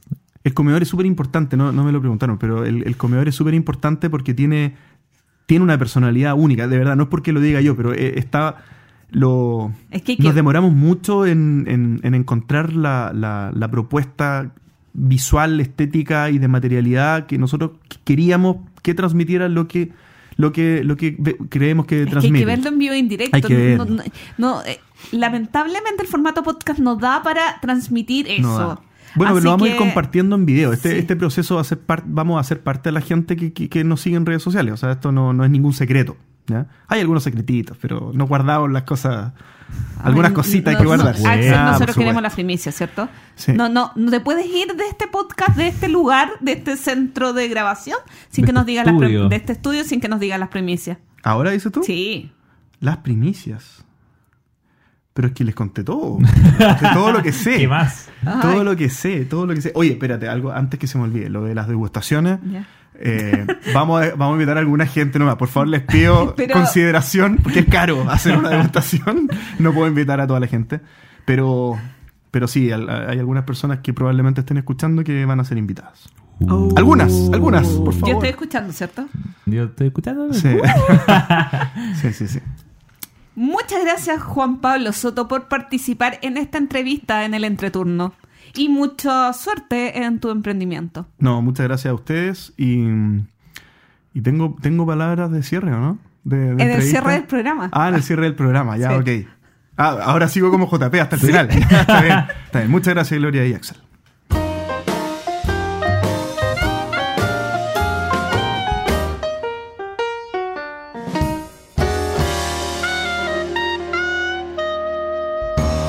Top 5 de nuestros juegos más, Más- anticipados, digamos, más Esperados. esperados, de Essen 2019. Esto es algo que hacemos todos los años, Ujú. desde el 2017. ¿Sí, no? Sí.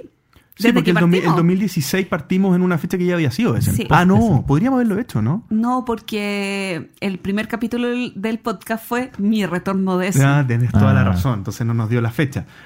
Pero bueno, desde el 2017 que hacemos esto y básicamente responde a eh, revisar cuáles son los juegos que están publicados para ser presentados en la feria más importante de juegos de mesa del mundo. Que, me- que los que creen que es Gen Con, perdónenme, pero ese es. Todos bien. sabemos. Qué, Todos sabemos. qué bueno Qué de de. De, de Sí. JP esto. Te puede gustar más, más Gen Con, Sí. porque es mejor. Pero la más importante. es bromita, es bromita, ya. Sí. Esa es la más importante. Esperamos el 2020 sí ir con JP. Vamos a ver, vamos Yo a ver. tengo el hotel reservado. Ah, muy bien, ¿sí? Muy bien. Ah, de Sí. veras, verdad, verdad. Ya, muy bien. Ok. Eh, mi número 5 es eh, un juego de un gran diseñador que se llama Reiner Knizia que se llama Tajuto o Tayuto o no sé cómo se pronuncia. Pero Tajuto, T-A-J-U-T-O. Eh, es un es un juego bien bien simpático donde somos unos monjes que eh, construyen unas pagodas eh, y, y todo se, todo el juego se revuelve en esto. Hay, hay unos tracks que tiene como puntos de espiritualidad, puntos de eh, meditación, pero en el fondo eh, el, juego de tiene puntos de acción, así que uno selecciona diferentes acciones dependiendo de la, cantidad de puntos que tiene para hacer en el turno. Eh, y uno puede ya sea construir pagodas para que vayan para que sean más grandes y generar más puntos o bien eh, eh, ir acumulando ofrendas para después ir, ir colocándolas en estas diferentes pagodas lo interesante que tiene este juego es que la construcción de las pagodas depende de, un, de una bolsa en donde hay piezas de plástico Ah, que sí. son que van eh, generando. Entonces, cuando yo quiero construir o, o sacar una forma, yo puedo sentir por, por tacto el tamaño del nivel. Por ejemplo, yo sé que las de nivel, las más grandes son nivel 1, las, las- después hasta nivel 8 creo. Esas son las más pequeñas. Entonces yo puedo saber, ah, voy a sacar una nivel 8 o Pero una no nivel sabes 7. qué color. Pero no sabes qué color. Entonces yo puedo apostar ahí ya, voy, quiero esto y de repente sale justo un azul y la que estaba ahí construyendo era roja. Entonces tiene un poco de, de push your luck en ese sentido. Eh, es un juego que ya, ya está andando como en el circuito de reseñas y ya ha tenido bien buena atención. Y se que- ve hermoso. y se ve, pero bonito, bonito, bonito, porque es de Super Meeple. Y Super Meeple hace cosas bonitas. Así que esperemos que maldito lo saque en español. Así es. Número 5, Tajuto. Mi número 5 es un juego con presencia de uno de estos diseña- diseñadores italianos que tanto nos han cautivado los últimos años. Trismegistus. Trismegistus. que en español sería Trismegistus. Creo. No sé cómo se va a llamar en español esta cosa. Pero eh, sale no, un, Eso no se traduce. llegan Sale un, sale un viejito que es un mago aquí, un alquimista en la portada. Al fin un juego de alquimistas bueno. de Federico Pierlon, Pier, Pierlorenzi y Daniele Taccini.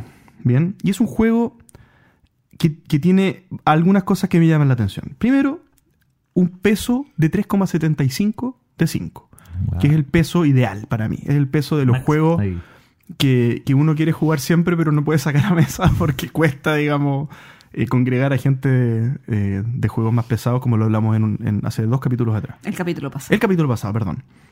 Y es un juego que tiene confección de dados, Uh, ¿bien? Que es algo que, que se ha intentado hacer en los últimos años, ¿cierto? Rattlebone, Rattlebones, Ujú. algo así. Dice Forge Eh, también. Dice, Da- Dice Forge, Dice Forge, Dice sí. Forge, sí. Y que, y que hay más o menos opiniones de si son lo suficientemente profundos y buenos o si está esa mecánica eh, forzada, digamos, para que para el hecho de que exista la mecánica. Hay gente que opina que en el fondo está de más la mecánica, ¿cierto? Yo le tengo fe al diseñador acá, de que logre hacer que este juego tenga, tenga sentido y, y el, y, el, y, y los juegos de, de engine building, que a mí me encantan, me encantan los juegos de, de- de generación de motor, si- así se dice, ¿no? Generación de motor. No sé. Sí. supongo. Eh, Si no, ahora se dice. Ahora se dice así. En este podcast se dice generación de motor. Eh, la generación de motor de, de- de estos diseñadores italianos lo hacen muy bien. Me encanta cómo lo hacen. En Lorenzo el Magnífico, por ejemplo, es fantástico cómo está implementado. Pero generación de motor con Dice Building me parece genial. quiero, quiero verlo bien implementado. Entonces, más que nada por esa razón, mi número 5, Trismechistes. Mi número 5 va al contrario de JP, un peso 1.5 y probablemente es aún más liviano, yo creo. El diseñador no ha diseñado nada. De hecho, Ufa. eh, esta es mi apuesta más arriesgada de la lista. Muy arriesgada, porque no le he pillado ninguna lista de Essen. Y el juego lo elegí por la editorial.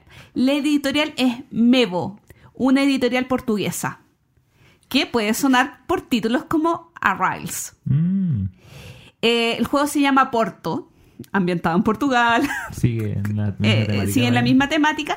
Y es un juego muy sencillo en que tú tienes cartas en mano y tienes que seleccionar dos cartas. Una que te dice el color de lo que tienes que construir y la otra la cantidad de piezas que tú construyes porque vas a estar construyendo en Oporto eh, una como, como distintos poblados. Entonces un juego muy vistoso, muy livianito y a mí la verdad es que eh, quedé súper pegado con el juego de Ride, que lo encontré muy sencillito, muy, muy livianito de sangre.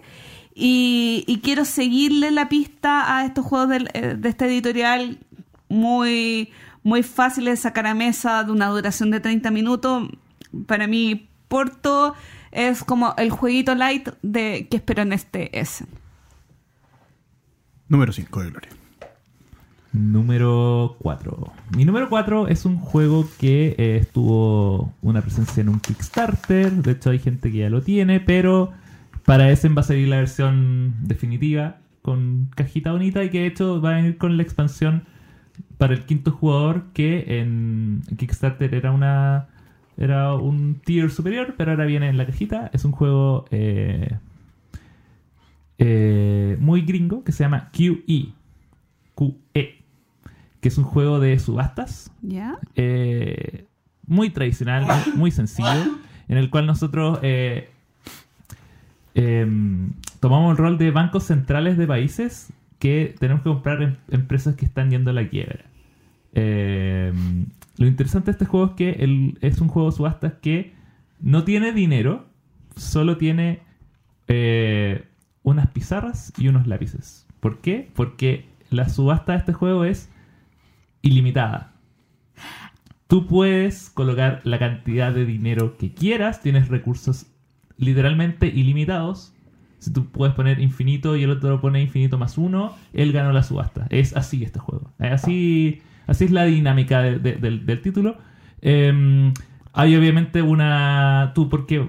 Y las diferentes empresas que tú tienes se pueden ganar por... Tienen diferentes atributos y esos atributos al final te van a hacer ganar puntos dependiendo de los sets que generas. Por eso tú vas a querer poner más plata por cierta que la otra. Pero eh, obviamente con la salvedad que es muy parecido a...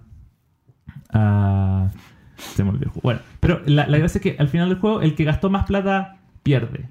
No es como que puedo gastar... Tengo Eh, recursos- High Society. High, High Society, tiene la misma lógica. Entonces, est- este tema de los recursos limitados, claro, me puede ser fácil para ganar muchas cosas, pero si me voy demasiado arriba, voy a perder. Así que por eso me, me atrae la idea de esta, este, este tema de subasta con recursos limitados. Sí, porque a ti no te gustan mucho los juegos de subasta. No, no. Pero, pero este elemento social, como el tema de que ya voy a poner eh, 25 y otro pone, pongo mil millones, y después como que.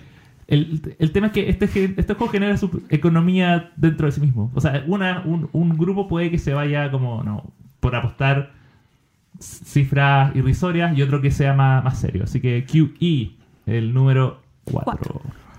Mi número 4 es una nueva implementación de uno de un juego de mis favoritos, que es Backbuilding. Me refiero a Orleans Stories, que es un juego de 2 a 4 jugadores, diseñado por Rainer Stockhausen.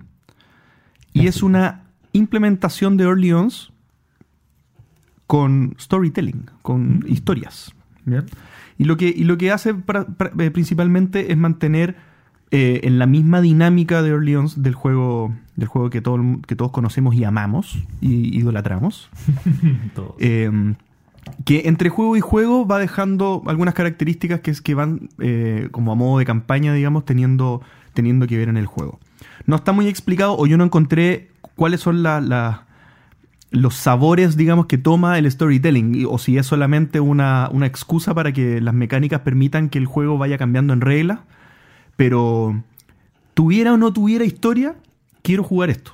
Porque es Orleans con cambios en las reglas entre juego y juego.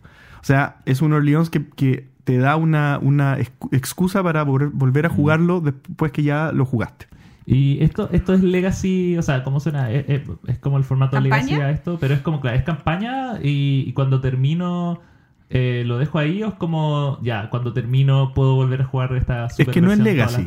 No es Legacy. Lo que, eh, eh, en, un, en una hojita uno va atarjando cosas que Ok. tienes que ir escribiendo que son los cambios que van generándose para el, para el siguiente eh, escenario. Así que asumo que esa hojita se repite, digamos, Ah, que la- ok. tienes varias copias y que pudieras hacerlo varias veces. Me gusta eso. Bien. Eh, pero Orleans me encanta, es un juego que me encanta. Por lo tanto, solo por esa razón y por el elemento adicional, Orleans Stories, mi número 4. Mi número 4 también es una reimplementación, pero de un juego que no me encanta. Uh, qué raro. Sí, eh, es el Master of Renaissance Lorenzo el Magnífico, el juego de cartas. Bueno, Lorenzo el Magnífico no quiere decir que sea un juego que no me guste, pero la verdad es que lo vendí. La diferencia de este, eh, de este Lorenzo con el otro, además de este tener otro nombre, es que cambian los autores. En este solamente es Simone Luciani y Néstor Mangone, que son los autores de Newton. Newton me gusta. Entonces, de la ecuación de Lorenzo el Magnífico, de la inicial, sacaron uno de los autores que a mí no me gustaba tanto y pusieron a uno que sí me gusta. Por lo tanto, eh, Probabilidades. las que probabilidades que, que me gusten son más. Pero lo que me llamó mucho la atención de este juego es que tiene una mecánica que al, al verla y al escuchar cómo la explican, me simula a, a Ulms. En el sentido de que tú colocas un, eh, una pieza, que en este caso es una bolita, y esta desplaza a otras y eso es lo que te va a ir Mm. dando recursos. Encontré que era una reimplementación divertida y tiene muchos tracks, un motor de cartas, muchas cositas eh, que me llamaron la atención, así que eh, s- tomó mi número 4 esta reimplementación de eh, Lorenzo el Magnífico, pero con otros autores. Número 3. Mi número 3 está acá principalmente por, su- autor. Es uno de los autores de esta de un dúo de pareja. Este es un juego que fue lanzado a comienzos de año por una editorial coreana que se llama Mandu Games, pero que eh, el lanzamiento de ese va a ser el lanzamiento de Río Grande, así que ahí ya la vamos a tener un poco más eh, de manera masiva. Es un juego de Bruno Catala y Johannes Guppy que se llama Queens con Z. Dos puntos, to be or not to be, pero no ser o no ser, sino de abejas. Es ser una abeja o no ser una abeja, básicamente. y es un juego de, eh, de temática, como lo pueden adivinar, eh, una temática de abejitas donde somos parte de un somos unos jardineros que eh, tenemos unos jardines y vamos recolectando abejas y flores para que las polinicen y generen miel Eh, es básicamente un, juego de, generación de, patrones de set collecting y eh, donde vamos tomando tomamos un, jardinero que va avanzando eh, a través de un, un tablero cuadrado y donde cae son las opciones de flores que se puede llevar a su propio jardín. Creo que puede tomar como es uno de eh, uno de dos o o sea uno cualquiera, dos del mismo tipo o tres de colores diferentes. Y, pero lo que tú quieres hacer es juntar del mismo color para poder generar más puntos y hacer esta- estos patrones grandes que al final tú esas flores te las llevas a tu propio jardín y mientras más grandes sean tus patrones son más, más los puntos. Ahí generas también como colmenas que te hacen multiplicar. Es un juego súper abstracto en ese sentido, pero eh, estando eh, el tío Brunito ahí, Esperamos que ¿Cómo se Brunito- llama, perdona? eh, Queens. Yo he escuchado buenas críticas. co- To be de- or not to be. del tema de que tiene como una dureza similar a Fight Try un- o un- por ahí. A ver, mostrar una foto. Es súper feo, pero es súper. Yo lo encuentro feo. Pero no de Bruno, de- del juego. Ah, ah, ahí está. Sí, Brunito es un poco feo, pero... No, eh, es un juego muy. Me, me recuerda su juego de, de sapitos en, en, en. No, Lilipads? No, en- Sí, sí, es como, claro, porque la- las flores como que van... Son, ¿Cómo se llama ese juego? ¿Hanami, Hanamikochi? No, nada que No. ver. Eh, Y, eh, y Ibishikan. I- Ishikiban. y Ti- y Ichiban. Ishiba- No, no, Algo así. no sé. No me acuerdo. Pero tú lo tenías. Pero lo vendí, entonces no Sí. puedo verlo. Yo nunca lo Eh, tuve.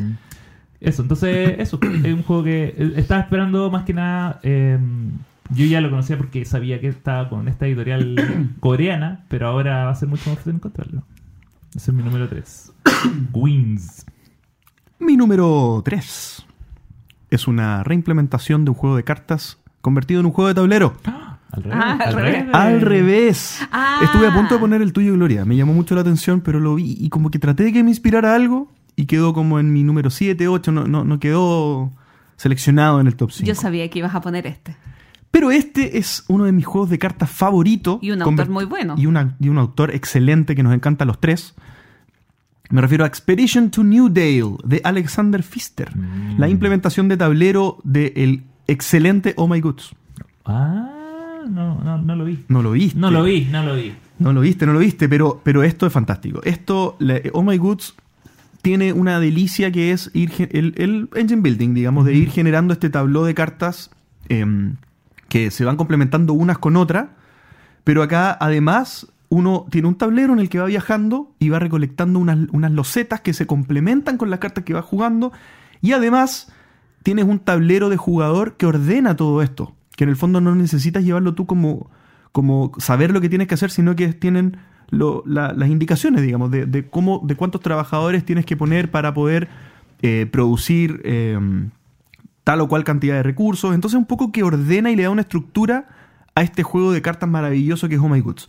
¿Cómo funciona? No me leí las reglas, disculpen, pero, pero en el fondo eh, lo puedo ver acá en las fotos que, que, que un poco los elementos de tablero complementan la misma dinámica. De hecho, en la descripción resumida del juego es bastante parecido a My Goods, solo y que con está, Clement France. que, que lo defiendo a muerte. Se ha hablado pestes de Clement France en este mismo podcast y yo la verdad debo decir que si no es el- mi favorito, es uno de mis ilustradores favoritos. Me encanta Clement France, le da una... una ¿Cómo se llama? No sé, un- una personalidad a los juegos única. Así que mi número 3, Expedition to New Dale. Mi número 3 es un juego que yo creo que a, Axel lo voy a convencer absolutamente porque es un juego abstracto.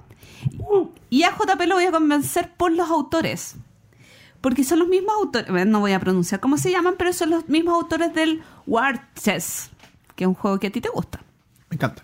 Este juego se llama Maya y dicen las críticas que es un juego muy al estilo de Rainer Nizia, lo cual ya inmediatamente llamó la atención. Y es un juego de, de colocación de los zetas y que tienes que ir plantando cultivos y encerrando ciudades y plantando, expandiendo. Y si juegas los zetas, eh, no puedes robar los zetas, tienes que hacer algunas...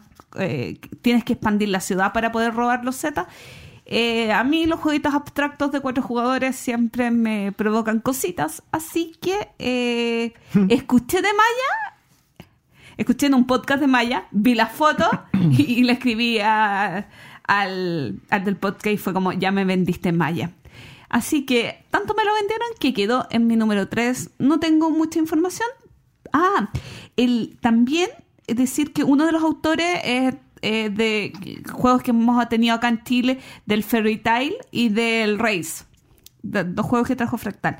Así que eso de juego al estilo Nicia, la estética bonita, me gustó y está en mi número 3. Mi número 2, 222, es eh, una expansión. La única expansión de esta lista. Eh, que de todas formas yo no, no la considero expansión. Eh, porque es, es de estas. En realidad es un mapa que cambia toda la forma de jugar del juego. Esto se llama Ticket to Ride, el volumen 7 de expansiones, que es el mapa de Japón e, e Italia. Yo siento que eh, un mapa diferente de Ticket to Ride te cambia la, la, el- la jugabilidad, sobre todo el de Japón. El de Italia en este caso lo dejo para el lado, pero yo me quiero centrar en el mapa de Japón porque tiene elementos que sí hacen que el juego cambie eh, de manera eh, considerable. Lo A primero ver. es que eh, tiene el mapa está dividido, es como tiene está Japón completo, pero aparte tiene dos ciudades, están separadas. Entonces hay el, hay como ciudades más pequeñas en las cuales tú puedes colocar elementos, o sea, tu- tu- tus eh, tus trenecitos, pero tiene un elemento muy entretenido que es, que está el tren bala, el Shinkansen, que tú que no es que es una línea de trenes que tú puedes colocar, pero que es una línea colaborativa en el sentido de que una vez que se llena esa cualquier persona puede usarla para terminar sus rutas. Para los que nos gusta hacer rutas, esto es increíble. Pero, eh, claro, ¿cuál es la, la ventaja de esto? En el fondo, son rutas que cuando tú los generas no te dan puntos. Pero al final del juego, los jugadores que más contribuyen a la construcción de este tren bala ganan más puntos y los que contribuyen menos pueden hasta perder puntos. Entonces tiene este elemento que es como ya, voy a ayudar a mis amigos a que hagan sus rutas, lo, lo guardo hasta el final para que no les sirvan, o sé que voy a empezar desde cualquier carta. Ah, ya. Ten- Tiene que ser iguales, pero con cualquiera. Son como comodines. Y tú, de hecho, las- los trenes que colocan son trenes blancos. Son trenes que no están. Son miniaturas que son completamente diferentes al resto. No son tuyas. Eh, y por eso tú, cualquier jugador puede comprar una ruta. Ah, gracias por haberme llenado esta ruta. Em, pero eso. Así que eh, estoy muy interesado en este, en este mapa, sobre todo, bueno, es Japón. Ok. Vamos a mi número 2. Mi número 2 es un juego de una seguidilla de juegos similares. em, que hace algunos, hace un par de años o tres años, no sé, han estado saliendo. En este caso, el segundo de una nueva saga. Me refiero a Paladines del Reino del Oeste. Ah, no, Paladines del Reino del Oeste es el segundo de la, de la segunda saga de estas sagas, que responde a la secuela de Arquitectos del Reino del Oeste. La primera saga era...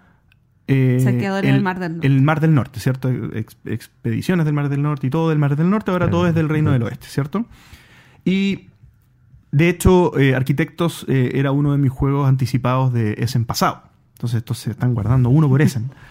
¿Cierto? Y Paladines, más que, más que comentar eh, alguna específica mecánica que pudiera tener que me llame la atención, es para mí este tipo de juegos es una revisión obligada. Yo tengo que, tengo que ver estos juegos que, que van avanzando. A mí se me hace que, que tienen, estos chicos tienen un sistema de, de- de creación de juegos muy estructurado y que tienen como una maquinita de ir mezclando mecánicas que les permiten ir como, como sacando estos juegos rápidamente porque tienen elementos en común muchos de ellos. O sea, por ejemplo, eh, puntos de victoria y puntos de fama y puntos de no sé qué. Que, que los puntos de fama se ocupan para canjearlos por puntos de victoria al final del juego o durante el juego te sirven para ciertas cosas. Eso lo van repitiendo, como que son elementos que, que se repiten. O, el posicionamiento de trabajadores. Todos se centran en posicionamiento de trabajadores, que es un género que a mí me encanta. ¿Ya?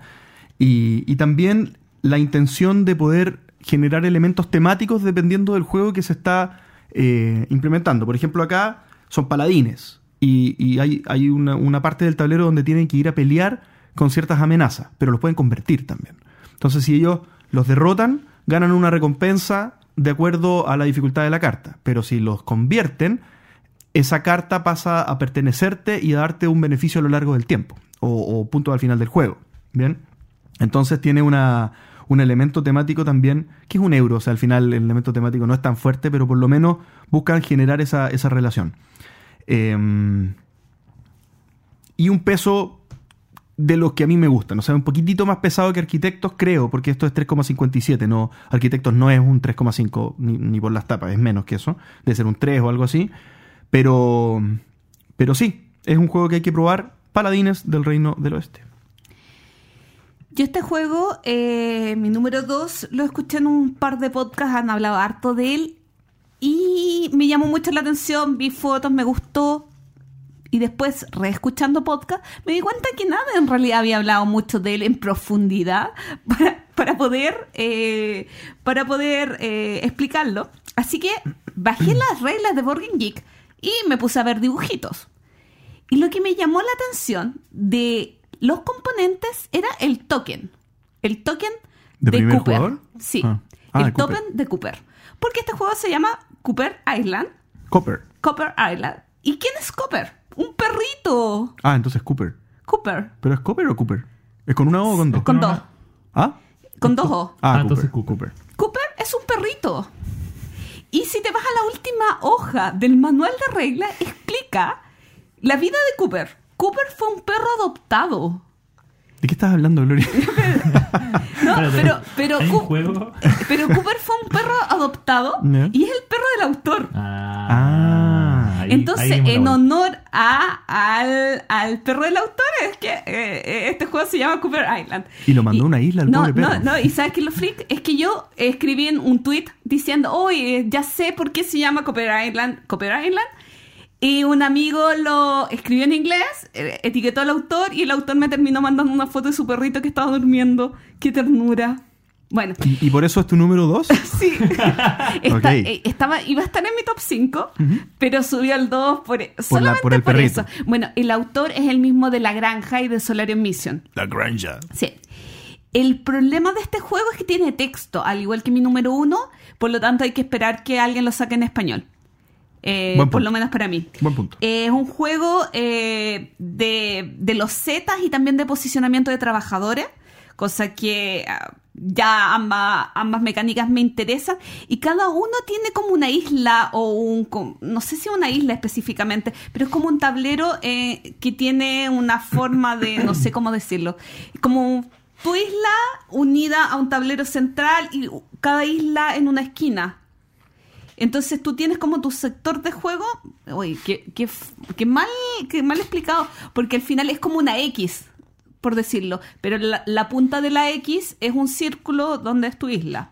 Donde tienes que poner, avanzar barquitos, colocar los Z sobre los Z para ir eh, obteniendo recursos, donde tienes do- dos tipos diferentes de trabajadores.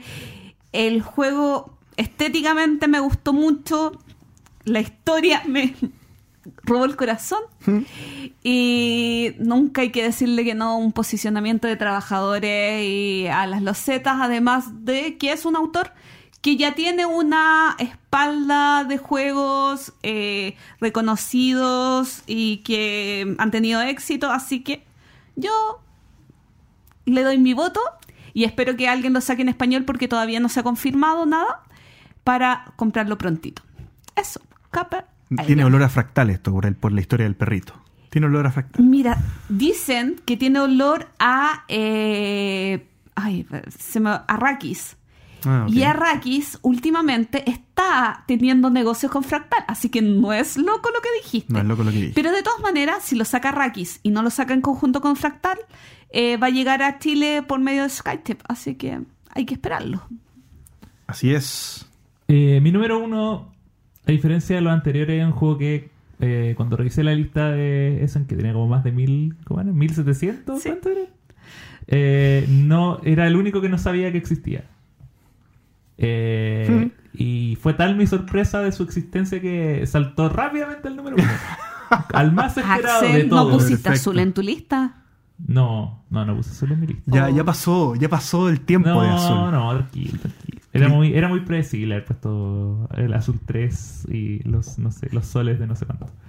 Pero es que esto fue increíble. Eh, con un diseñador que ya estuvo mencionado por Gloria, Simone Luciani, Y por mí también. sí, y junto a Daniel Taccini, Qué grandes.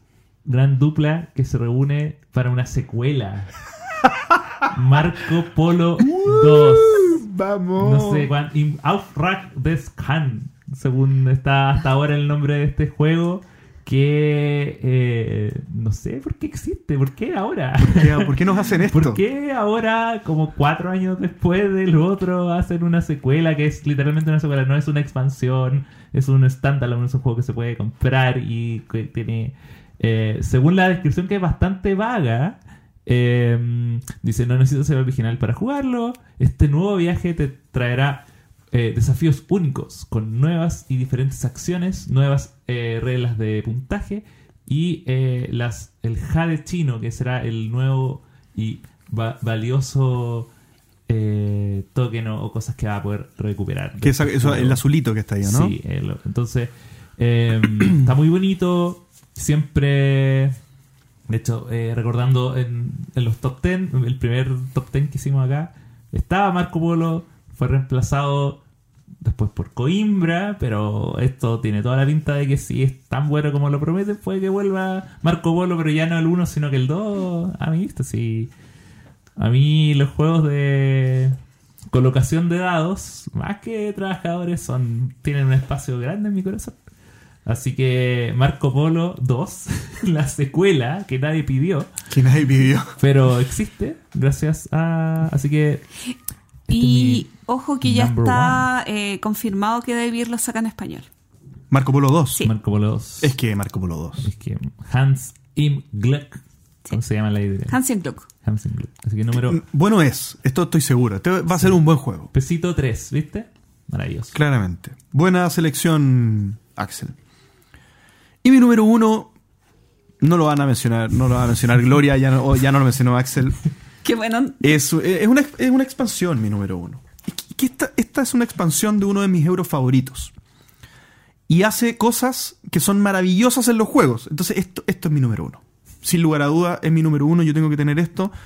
Em, es un juego de 1 a 4 jugadores. O sea, la Es- expansión no aumenta. No aumenta, no aumenta. Es de Rainer Alfors. Y de Andrei Novak y Daniele Taccini. Daniele Ah, Taccini nuevamente. Apareció. Es un juego en el antiguo México, piramidal. Me refiero a una expansión de Teotihuacán. Ah, no, no. Periodo preclásico tardío. Late preclassic period. Dicen que esta expansión es la, la que simula lo mismo que la de Solkin. Como que hace lo mismo que la expansión de Solkin. Hace dos cosas que yo encuentro que son maravillosas. No sé si es lo que hace Solkin o no. A mí Solkin no me gusta mucho, yo lo he comentado. Eh, poderes asimétricos. En el fondo, una característica de un jugador distinta al otro desde el comienzo del juego. Fantástico, me encanta. Eso, eso es algo que ya en sí mismo me gusta. Y un cuarto track de templo. Que en el fondo te hace ganar eh, habilidades. Cosas que durante el juego tú vas a ir ocupando. Entonces, asimetría desde el comienzo. Cada uno tiene una asimetría, digamos, propia. Y asimetría a lo largo del juego. Que son dos cosas que me encantan.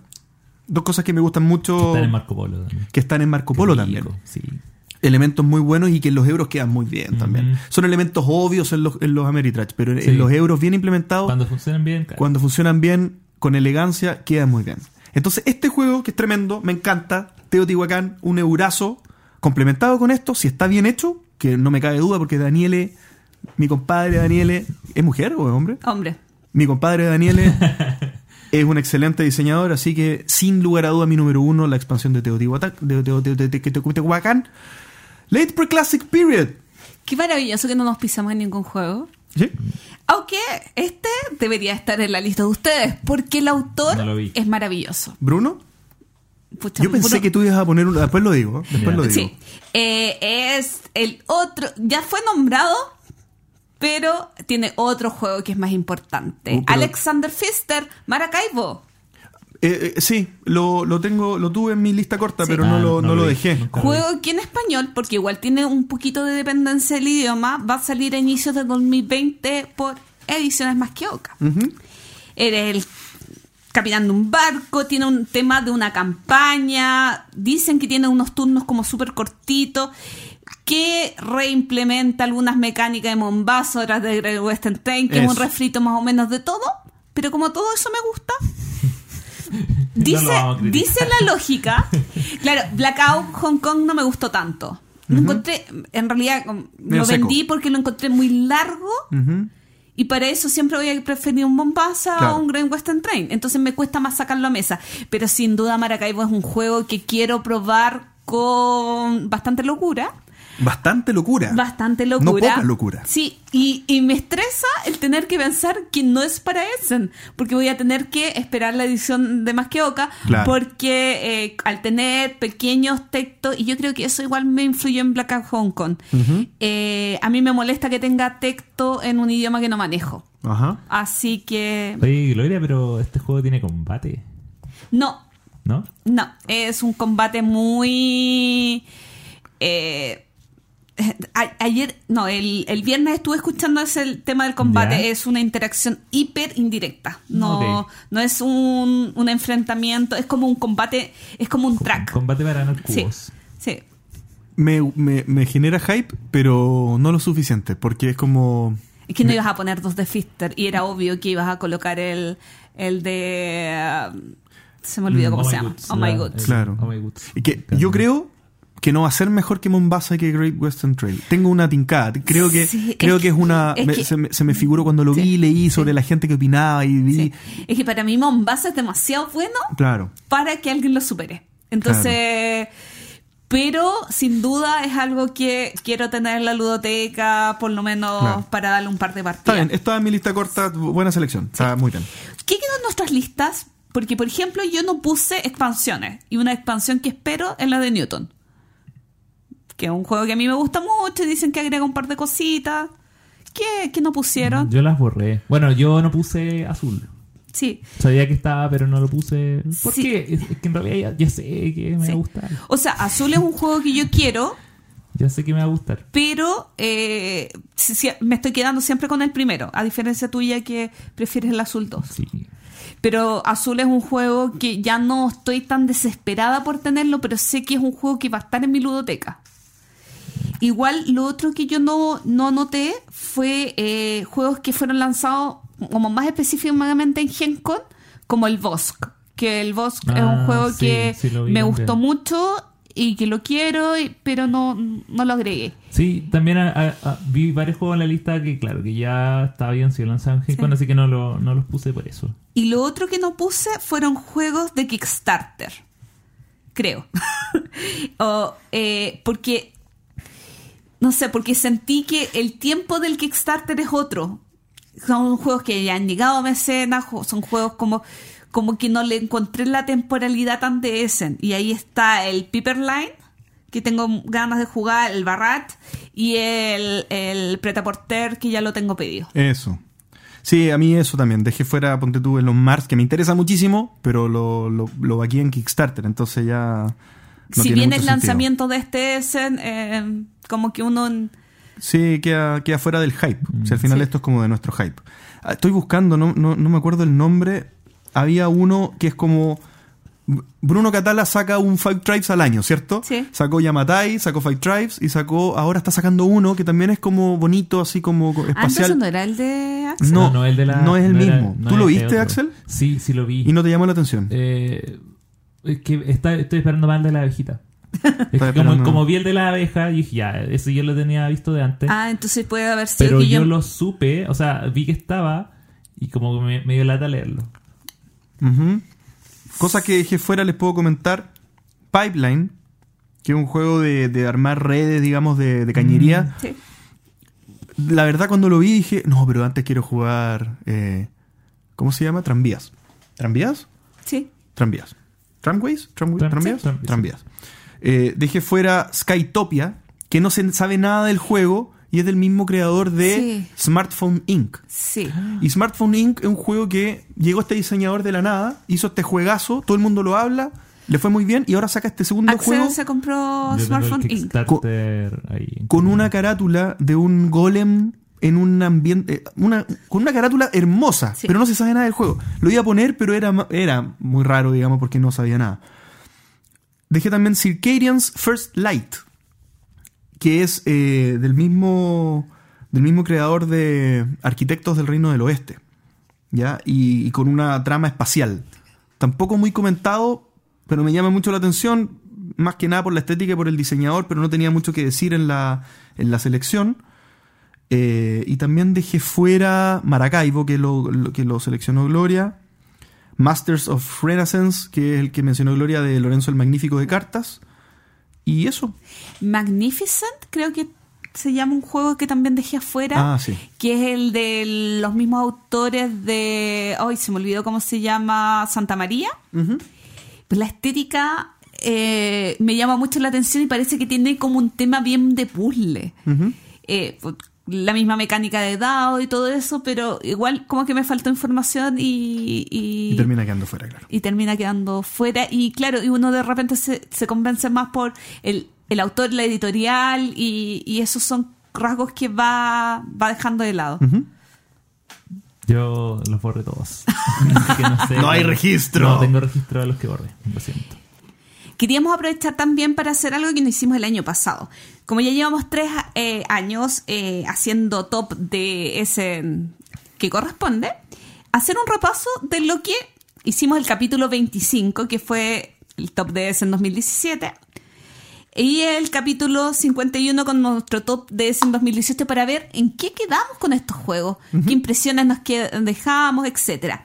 En el capítulo 25 eh, tuvimos como invitados al, a, a Pauli y a Pablo de Planeta Los Z. Y entre los juegos, por ejemplo, que Pali habló, fue el Shadow, Shadow in Tokyo, Agra y Dragon Castle para que después comentemos algunas cosas de, de si tenemos los juegos o no. Pablo, eh, el Clanes de Caledonia, estoy 3, 2, 1. El Azul y el Charterstone. JP dijo. A ver. Uy, me falta el 1 de JP. Bueno, eh, que estaba el- la expansión del Craig Havoc, Gaia Project, en el número 2. ¡Qué feo! Y en el 1, hoy no la anoté. Lo lamento. y Gloria, 3 Agra, 2, que prometí el- con la vida que lo iba a comprar el Merlín, que todavía no lo tengo. Y en el 1 azul. Y Pancho, Arcan Noir, que al final después no le gustó. Eh, la expansión de Fábula del Power Grid. Y 60 segundos para salvar el mundo. Chicos, algunos comentarios de estos juegos, ¿qué le ha gustado? ¿Qué no les ha gustado? La expansión del Craig Havoc al final nunca la pude comprar, no la encontré en ningún lado. Y Craig Havoc fue bajando en mi.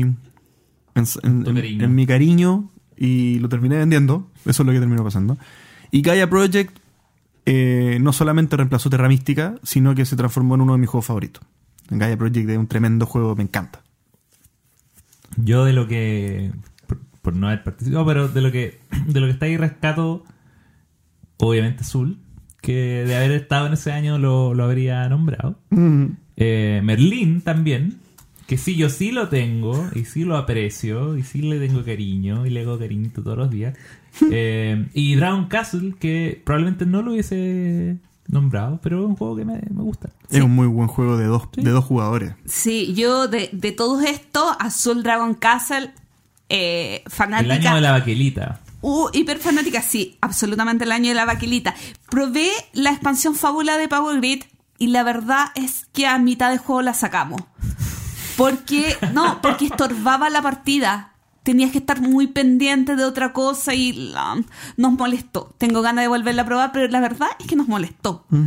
Y Agra lo jugué unas tres veces y la verdad es que lo encontré un poco sobrecomplicado para lo que aportaba mucho convertir materia en otra materia, en otra materia, para ir a un lugar hermoso, el tablero precioso, poco funcional, pero hermoso el tablero.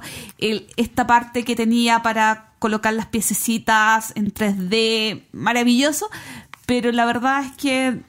mm, Muy tedioso. Muy tedioso para lo que aportaba. Así que. Fair enough. Bueno, el clan de Caledonia muy entretenido. Pero. Pero. Me gustó, lo disfruté, pero, Pero- reemplazable por otros Sí. juegos y al final lo- también lo terminé vendiendo. Sí.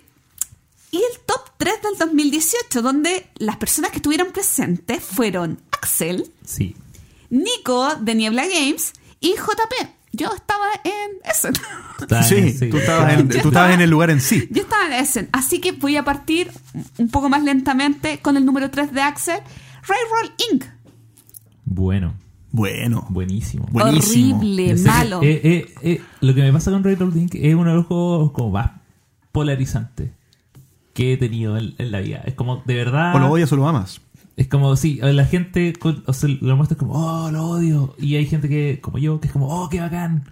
Lo bueno es que se puede jugar solo. Así que en ese sentido, eh, me da lo mismo. Que hay gente que no le guste, pero eh, me gustó mucho, pero yo no sabía que me iba a gustar más el Welcome to, por ejemplo. Como que yo lo estaba como, oh, el gran run right del año. Y en realidad terminó siendo. Sí, Es que es muy lindo. Sí. Railroad Inc. es muy lindo. sí. Yo Railroad In me lo compré en ese y lo vendí el día siguiente que lo probé. Número me lo 2. vendió a mí y ese Número 3 de Nico, Futuropia. Lo comenté en el podcast pasado. Futuropia es un juego de Friedman Fries, entretenido, pero ninguna maravilla. Número 3 de JP, Juana de Arco. Juana de Arco no lo he jugado, no me ha llegado. me- o sea, ha llegado en todos lados, pero yo se lo. Esta es una historia media larga, pero al final se lo mandé a un amigo en Estados Unidos porque el, el- el costo de envío era, era prohibitivo para enviar a Chile. Y supuestamente este compadre iba a venir y todavía no viene. Entonces no lo he podido traer. Pero, pero ahí está. Tengo, estoy hypeado hasta el día de hoy. O sea, si tú me decís el juego que quiero jugar. De hecho, en la mañana estuve viendo videos de Ju- Anoche, perdón. Estuve viendo videos de Juana de Arco. Porque acaba de publicarse en Kickstarter dos cosas. Una, una, una versión de Juana de Arco en, en colaboración con Lucky Duck Games. em, con, Ah, con más storytelling, con, más historia. Código QR. Eh, con, claro, con, con manejo de aplicaciones. De aplicación con el celular. Y también la versión 1.5 de Juana de Arco. Con una exorbitante cantidad de expansiones y dragones y demonios y cosas raras. Pero ya brutal. O sea, el, el all-in. Imagínense cuánto cuesta el all-in. Sin shipping. El all-in cuesta más de 800 dólares. O sea, el, el- el Kickstarter más caro que he visto en mi vida o sea, razonable, pues obviamente no ah, la cena con el diseñador, pues, o sea, obviamente el juego, Claro. ¿cachai? Eh, pero sí, o sea, hypeado hasta el día de hoy. Número 2, Axel. Foro en Trajano. Ahí yo cometí un grave error. Deberías haber elegido Carpe Diem. Cometí, cometí un grave error. Te fuiste por la estética. Discriminé a Carpe Diem por ser feo. Eh, juego que hasta el, cosa que hasta el día perdón, cosa que hasta el día de hoy sigo diciendo. Carpe es un juego muy feo, más feo que Front Lleno, pero eh, lo discutimos en su momento, pero claramente Carpe Diem es superior. Fueron Trajano simpáticos, pero. Sí, no, es otra cosa. Pero Eiffel mejor. Sí. Número 2, 2 de Nico. Valparaíso. ¿Jugaste Valparaíso? No lo jugué y no nunca me llamó mucho la atención, la Nosotros verdad. lo jugamos y Mm. no lo volveré a jugar. Sí, guateo un poquito. No, la verdad es que, además que estéticamente no es Valparaíso, tiene muchas palmeras. eh, es un poco monótono, si bien programas acciones, no, eh, No. lo vendí. Número 2 de JP, y se repite más o menos la tendencia este año. Arquitectos del Reino del, Del o- oeste. del oeste. Excelente juego. No es mejor que Raiders of the North Sea, pero es muy buen juego. Me gusta mucho. Creo que estuvo bien elegido. Te vas a la segura con estos jueguitos. Eh, pero no es mejor porque eh, Saqueadores del Mar del Norte está muy bien complementado con sus expansiones. Muy bien complementado. Saqueadores con las dos expansiones al mismo tiempo es un tremendo juego. Es, una, es un juego ya más pesado, con buenas decisiones, es más simpático que, que Arquitecto en su estado puro, que no, creo que no tiene expansiones todavía. Creo. A mí eh, jugué dos partidas o tres partidas de arquitecto y no, no es mi tipo de juego. Además, mucha interacción. ¿No? Eh, número uno, Axel Christensen dijo azul. Azul 2. Dos. Azul 2. Azul y ahí no le pude haber achuntado mejor. ¿Sí? No le pude haber achuntado mejor. Ahí eh, compenso el error anterior. Eh, Por este exitazo. Por el. Sí, totalmente. O sea, yo. De hecho, lo esperaba. Lo, lo puse más que nada por anticipación.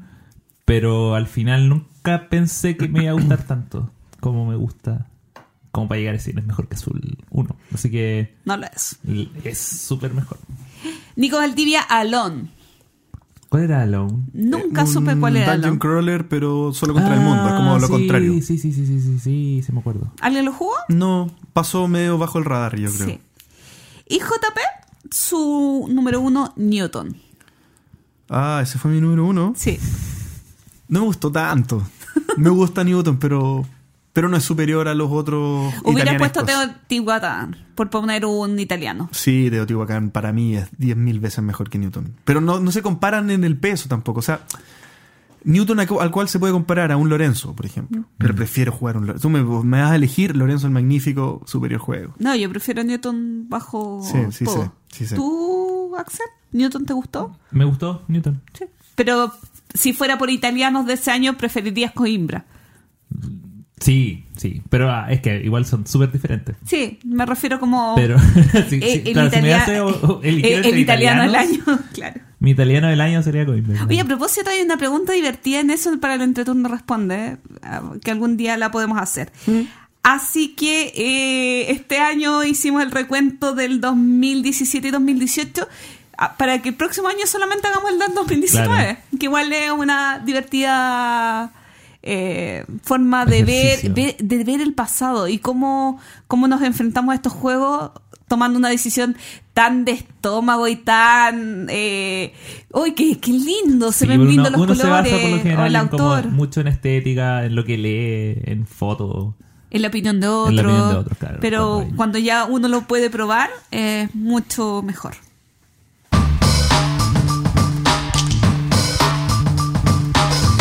El entreturno responde y tenemos muchas preguntas y por tiempo no vamos a poderlas contestar todas, así que vamos a ir con dos, tres preguntitas. La primera, Sergio Saavedra nos pregunta, a mojarse chicos, asumo que chica también, ordenan de mejor a peor. De mejor a peor. Sí, así que atentos con lo que tienen que ordenar en sus cabezas. A ver. Escuela italiana. Prodigios portugueses. Tradición alemana. El resto, como los genios checos, el feo francés o el inglés de los trenes. Y la, última, armada estadoun- estadounidense. Para mí el uno lejos es la escuela alemana. O sea, para mí los prodigios... No, sí, prodigios por- tradicionales alemanes es el número uno de mi lista. En el dos tengo más dudas. La verdad es que tengo bastantes dudas. Pero si me voy por algo más light, me iría por la escuela francesa. Hay cosas de... Hay cosas que me gustan mucho. Después, creo... Estoy, estoy confundida, estoy confundida. Eh, pero ya, al final me iría por la italiana. A pesar de que hay cosas que no me gustan, me iría por la italiana y después por la portuguesa. Porque en la portuguesa también incluyo lo que ya dije en el top 5 de los Mevo, que también son light y portuguesa.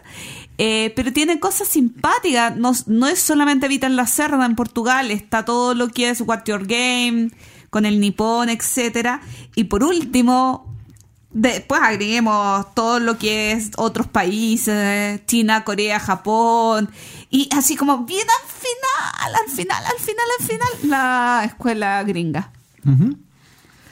Yo elegiría por primero la tradición alemana, por, eh, por razones lógicas y un poco de respeto también. Pues tengamos respeto por la tradición alemana. Por, no, por algo es tradición. por algo es tradición, ¿cierto? Pero después, para complement- por complementación de gustos, si yo tengo que poner una en segundo lugar y alguien me dice que el corte va en los dos primeros, tengo que poner la arma estadounidense porque para mí es lo que complementa de mejor manera la tradición alemana. Todo el resto, las otras tres van en la misma línea de la tradición alemana, ¿cierto? Y después si tengo que ordenar los otros tres, está difícil, ¿ah? pero creo que por el grado de relevancia y, y hits tras hits que están teniendo la escuela italiana, Después vendría Los Prodigios Portugueses.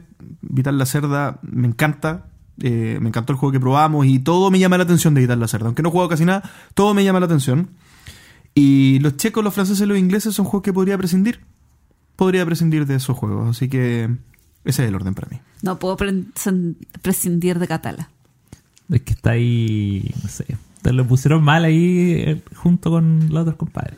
Bueno, yo también. Oye, checos, tenemos tremendos checos. No, hay, hay buenos checos. Pero faltan los polacos, por ejemplo. Sí. Nuestro amigo Ignacy. Detective. Sí. Y toda su locura. Ya, sí, yo también parto con tradición alemana. Sí, Stefan Fele alemán. Listo. Listo. Listo. Paremos ahí. Eh, yo pondría en el segundo lugar al resto. Eh, pensando, claro, que es como una categoría porque yo tengo como un gusto mucho por la... eh, eh, el diseño japonés. Me gusta el diseño minimalista de generar juegos grandes en cajas chicas. Eh, y aparte de que también le pusieron acá el feo francés por Catala, pero últimamente me he dado cuenta que me gusta todo lo- el, el diseño francés. Eh, sobre todo lo que están haciendo como con party games y, y experiencia... eh, Es que he ido mucho a Francia. más- y aparte he ido mucho a Francia. Eh, y están haciendo unos juegos, pero increíbles. Todo lo que está haciendo Ligelut, por ejemplo, lo estoy comprando eh, en blanco a esta altura. Eh, después pondría la escuela alema- eh, italiana, mis italianos queridos. Eh, no he tenido tanta experiencia con Portugal en el sentido de, de asociarlos todavía como un estilo. O sea, tengo como autores separados, pero en realidad no, me ha dado eso. Y eh, por último, la Armada estadounidense salvo, salvando a, a Don Jamie. Quizás no merezca ponerlo tan abajo. Quizás lo pondría también junto con el resto. No, yo estaba pensando en el autor de Ticket to Ride. Es que, es, es que Jamie. es que- no, tiene que. Mira, Jamie tiene que pedir la, la nacionalidad alemana a esta altura ya. Para que. Para seguir siendo respetado, pero. O puede pedir la nacionalidad chilena. La cogemos Sí, acá en lo- Chile. felizmente, felizmente. Bueno, acá tenemos una eh, interesante pregunta de César Troncoso que siempre nos manda muy inter- de- él, él nos podría hacer la pauta de los capítulos eh, proponiéndonos temas de la semana. Siempre nos manda conversaciones interesantes, pero la va a leer Axel porque escribió mucho. A ver, eh, Y yo no leo bien, César ustedes saben. Troncoso. Estoy escuchando el último capítulo del podcast Ciudadano Meeple, en el que están revisando los juegos de Vital Lacerda. Comentaron que de los juegos que ha creado solo hay dos con edición en español. Caí en la cuenta que siempre se habla en la afición de integrar a, más personas al hobby, pero al mismo tiempo siempre escucho en los podcasts que se dedica mucho, mucho tiempo, dinero y esfuerzo en juegos vía Kickstarter y en el idioma original, ya sea inglés o alemán. Entiendo que ello responde al deseo de poseer un juego que tal vez no tendrá versión, versión en español o que si la llega a tener tal vez será muy difícil de obtener, ya sea por precio, pocas unidades o porque queremos muchos juegos al mismo tiempo. Pero es innegable el conflicto que hay entre desear expandir el hobby y dedicar mucho tiempo a hablar de juegos que no están disponibles en español. Es decir, la barrera de entrada al hobby es alta. ¿Qué opinión les merece esto? ¿Se debe seguir manteniendo esta alta barrera de entrada al hobby a fin de que quienes ingresen sea porque realmente le dedicarán tiempo y esfuerzo o debería hablarse solo de juegos de mesa disponibles en español para facilitar la llegada de nuevos aficionados a riesgo de que parte de ellos solo jueguen por moda? Saludos. Reo Lúdico le dio una tremenda respuesta que no voy a, No quiero que la leamos porque en realidad. Ay, no, suena muy feo que diga esto. No, porque como César nos preguntó a nosotros, Ah, contentémosle nosotros sin, sin, sin tanto la. eh, porque si leo la respuesta de Pablo, quizás nos orientemos Sí. hacia contestar lo que él contestó. Bueno, eh, contesto yo entonces. Eh, yo creo que acá hay un tema del- del- de, los, de los distintos foros en los que uno le habla a distintas personas. Bien, nosotros en el podcast, en, rigor, eh, no en general, en rigor, o sea, en- nosotros no le hablamos al no jugón, nosotros le hablamos a los jugones, ¿cierto? Nuestro público objetivo y, y, y los que creo que son los que bajan nuestros capítulos son las personas que juegan mucho o que están relacionadas a la industria en algún sentido, ¿cierto? Eh, somos un un podcast de nicho dentro del nicho, ¿bien? Eh, por lo tanto, nosotros somos un, un- escenario en el que podemos hacer este podemos tener este tipo de conversaciones, porque la riqueza que entregan es otra. O sea, hablamos de cosas que tal vez eh, nos dan un valor a las personas que estamos en la industria, ¿bien? Y, y- probablemente cuando nosotros tengamos una persona no jugona, vamos a tener cuidado con mencionar ese tipo de cosas. Y, y vamos a seleccionar de manera distinta lo que, lo que ofrecemos. Yo creo que eso termina pasando. Yo, yo creo que César, que finalmente, por ejemplo, los puntos de comunicación con clientes finales sí tienen esos cuidados. Por ejemplo, una tienda de juegos. Una tienda de juegos tiene ese cuidado. La persona que recomienda un juego no va a recomendar esto, o sea, va a recomendar lo que tiene probablemente, obviamente, pero y, y las recomendaciones van a ser pensadas en la persona que está sondeando un juego para llevarse a su casa. ¿Ya? Así que yo personalmente no lo veo como un problema. Yo creo que esto, estas conversaciones entre las personas correctas deben existir y, es valioso que sigan existiendo. Sí. Apoyando un poco eso, eh, si cuesta que el jugón que ya tiene un pasatiempo escuche un podcast de juegos de mesa, imagínate a alguien que no tiene un pasatiempo, llega un podcast, es un ya tiene que tener la costumbre de escuchar podcast, es un poquito más complejo. Y llevándolo a otro tema, eh, porque mucho, en muchos podcasts se habla y se dice, ay, pero si este juego no tiene dependencia del idioma, ¿para qué lo están sacando en español? ¿Para qué lo editan en, español este editorial? Y ahí es donde marca la real importancia de, eh, de, de que llegue un producto al público final, porque el público final no se va a comprar el juego que, se, que me compro yo en alemán. Porque, ¿qué? Es independiente del idioma. Yo me lo compro en Alemania o me lo compro en Italia, en cualquier país del mundo, porque sé, conozco un poco más de la industria y sé que no necesito. Pero la persona que va a una tienda hace la diferencia entre encontrar un juego en su idioma y no. Por lo tanto, eh, la persona que escucha que hay un juego en Kickstarter no es el público final que llega a una tienda. No, es el, eh, no es el público que necesita un cierto idioma para jugar. 100% de acuerdo. Sí, y además hay un tema que es como. eh, que yo siento que también agrega como un hype extra a, a los juegos. Pienso principalmente en el caso de Wingspan, que es un juego que ya es. Cuando se anunció ya era muy esperado. eh, y por el tema de que la edición, la edición en español se agotó tan rápido, que ya tiene un hype extra por, por la gente que no alcanzó a comprarla en su momento. Eh, y eso también val- vale la pena mencionarlo, porque hay un paso extra que impide como la llegada a, a- cierto... em, al acceso, digamos, de ciertos juegos que sí son dependientes del idioma y que en el fondo te permiten... yo creo que se necesitan espacios de comentar como, bueno, ya probablemente no lo vas a conseguir, no sé, de acá a tres meses, pero igual es necesario informarse y tener una opinión y decir, bueno, cuando vuelva a estar, esto es lo que tienes. O sea, no, no, no por, no porque todavía no esté disponible o fácilmente eh, digamos, accesible en tiendas, uno no va a dejar de, de discutir un juego. Y también es interesante saber por qué no está disponible. Y claro, o sea, es como eso. ah, nosotros siempre nos preocupamos mucho de, de esas tonteritas del mercado, pero eh, ¿por qué un juego no está disponible? ¿Cuál es la línea? Eh, de hecho, por ejemplo, va a pasar algo súper curioso eh, este mes acá en Chile. El Spirit Island, que es un juego que está sin stock en España, va a estar con stock en Chile porque salió el barco de España antes que quedaran sin... ah, No, no sé cómo es el- la historia, pero cómo, cómo se van dando esos pequeños fenómenos en la industria son cosas divertidas. Ya. Rafael Fernández nos manda saludos desde Málaga y nos dice, Gloria, JP, invitado. Muy Hola, bien. invitado. Axel, te incluyen. En el caso de que tuvieran presupuesto para hacer una pequeña editorial, ¿qué línea de juego seguirían? Ameritrash, Euro, cogerían el, cambio, eh, el camino fácil de reeditar juegos en castellano que ya han triunfado en otros idiomas o arriesgarían con propuestas menos conocidas. Franja de precios, franja de edades, dureza. ¿Qué harían? Para, para responder, eh, no tan específicamente, pero un poco haciendo mención de cosas que me gusta que se hacen en la industria. Por ejemplo, ¿qué me gusta que está haciendo ahora alguien? Me gusta lo que hace Fractal.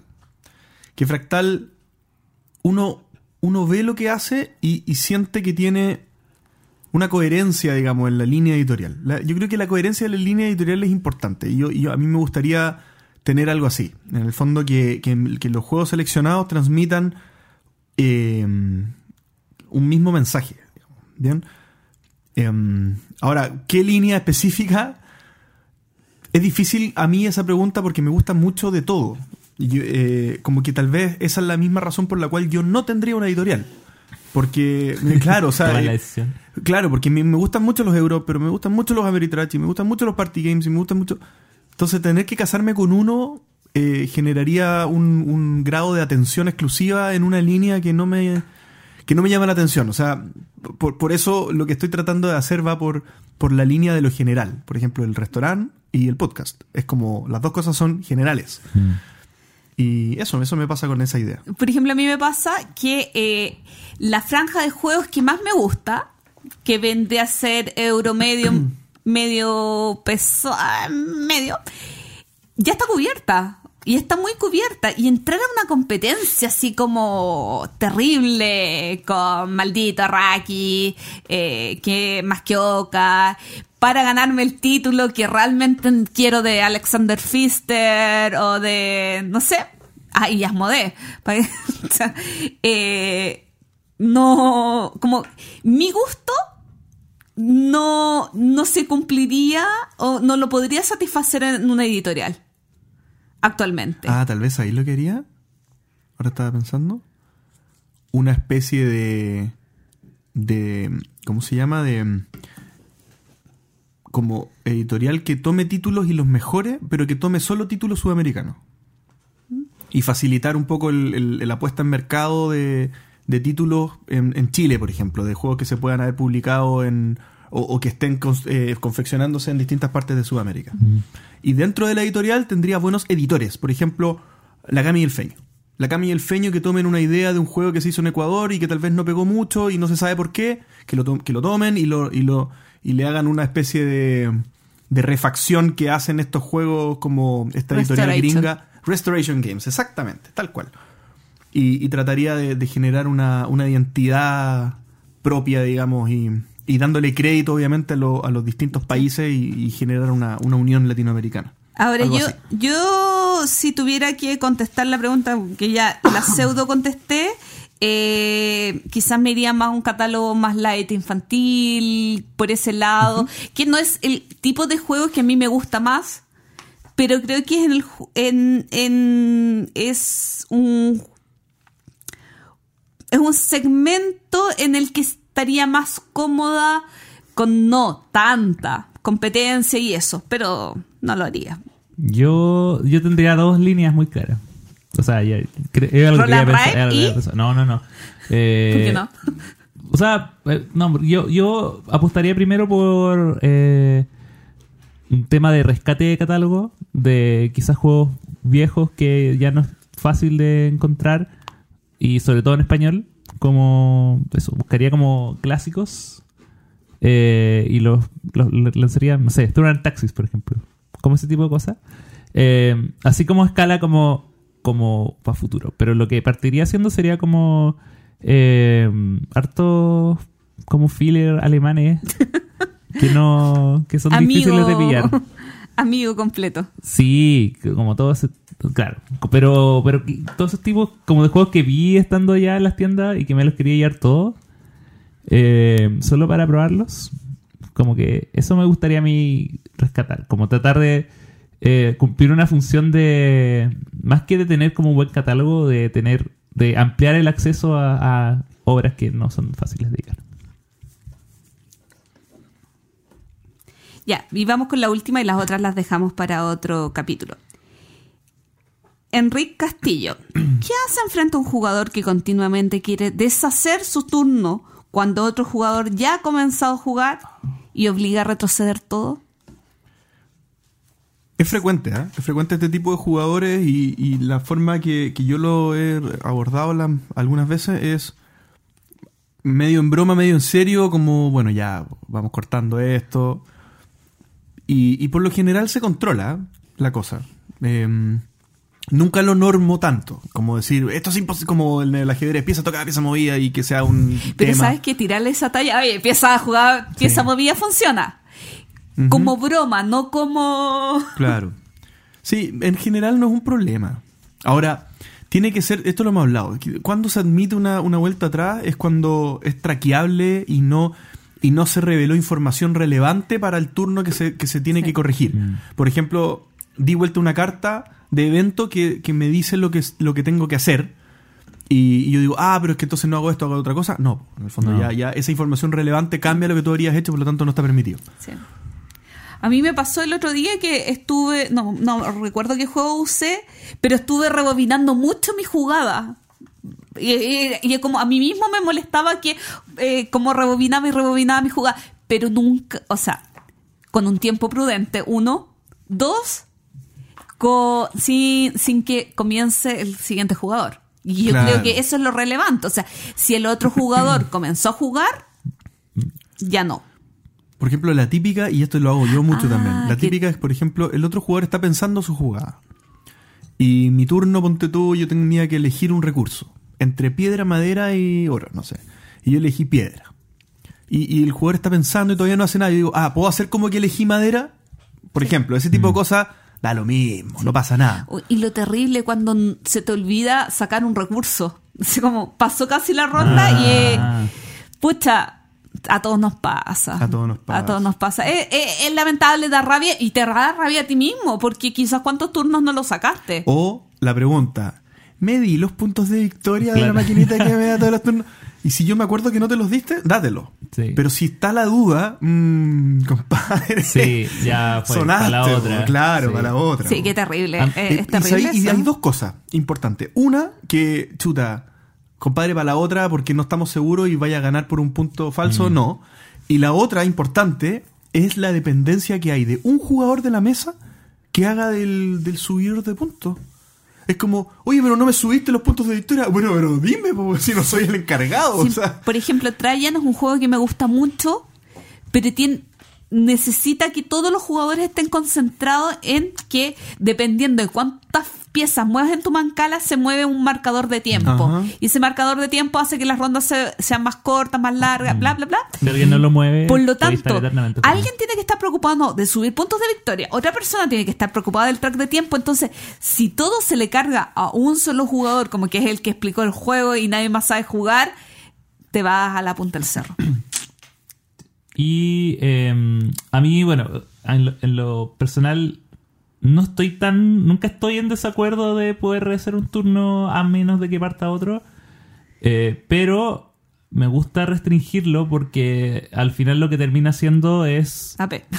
eh, no, eh, claro, es, es extender la duración de los turnos. Sí. O sea, si yo sé que, si ya se me permitió como hacer eso, en el próximo turno voy a mover y ah, pero es que mejor hago esto otro. Entonces, es mejor como partir de, de dejar desde el comienzo dicho, no, no se puede hacer esto para que la, la jugada sea más definitiva. Aun cuando eso signifique que genera más AP, porque en el fondo tú, ya, si, si, si tu jugada es definitiva, la vaya a pensar más. Sí. Eh, pero... Pro- proteger el ritmo del juego es importante. Claro, es, lo, para, mí, es, para mí es lo más importante, así que por eso yo soy como un poco más majadero, como no, empieza... Ya se hizo, pero claro, Necesitamos eso en Tikal el otro día. es que bueno, Antical tiene un, un problema... aparte. En, en Five Tries, por ejemplo, es súper grave. Sí. Ahí, ahí yo no acepto retrocederse.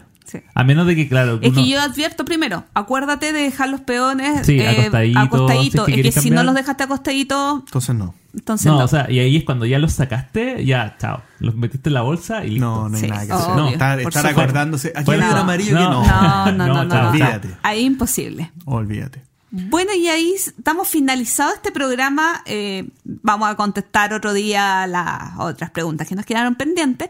Pero antes de finalizar, palabras de cierre para el invitado y entrevistado Juan Pablo Soto.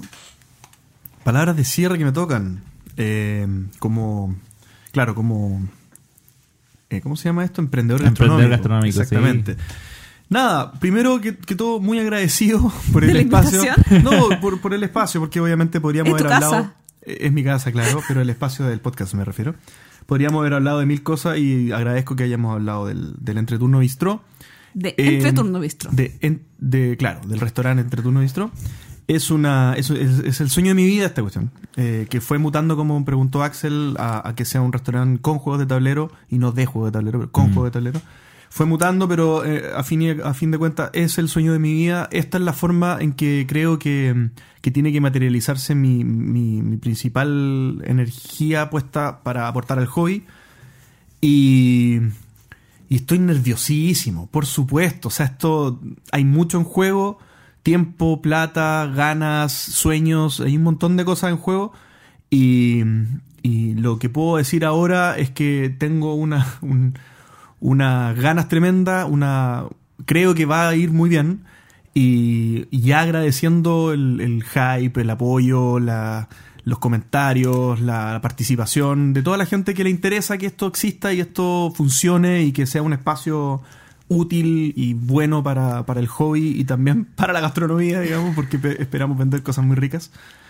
Y, nada, gracias y, espero que sea bien recibido y que nos vaya a todos muy bien.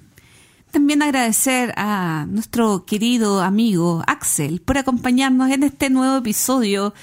Eh, nuestro experto en top, nuestro En invitado top. estrella en top. Uy, gracias, gracias. Eh, nos encanta hacer top contigo. Así que nos veremos en el capítulo 79, creo. De tres en el tres. último, antes de llegar a los 80. El último. Oye, y se viene el cumpleaños del entreturno en noviembre. Vamos a ver dónde lo hacemos. ¿ah? Ah, hay que gestionar algo con algún. Hay que hacer un canje con un emprendedor gastronómico. Hay que ver, hay que ver ahí qué espacio como, tenemos. sí, hay que ver si es que. un lugar. Hay, hay que ver si es que de repente, no sé, pues podemos hacer publicidad cruzada, algo con... Debe haber algún emprendedor gastronómico del área de los juegos de mesa que, que pueda querer hacer algo. Tal cual, tal Vamos a cual. buscar. Bueno, y no quedando nada más que agradecer a todos por haber escuchado. Hasta la próxima. Chao. Adiós. Gracias por escuchar El Entreturno. Y recuerden, envíenos sugerencias de historias relacionadas con sus vidas lúdicas. Pueden ser de terror, tragedia, graciosas o hasta de traición. Recuerden también escribirnos para participar en nuestra sección El Entreturno Responde. ¿Y ustedes qué esperan de Essen 2019? Envíenos sus comentarios al correo elentreturno.gmail.com. Además, envíenos preguntas o temas que quieran que conversemos en el programa. Síganos en Facebook, en Twitter, en Instagram y suscríbanse a nuestro canal de YouTube. Escúchanos en dos semanas más en nuestro próximo capítulo de El Entreturno. Gracias de nuevo y hasta la próxima.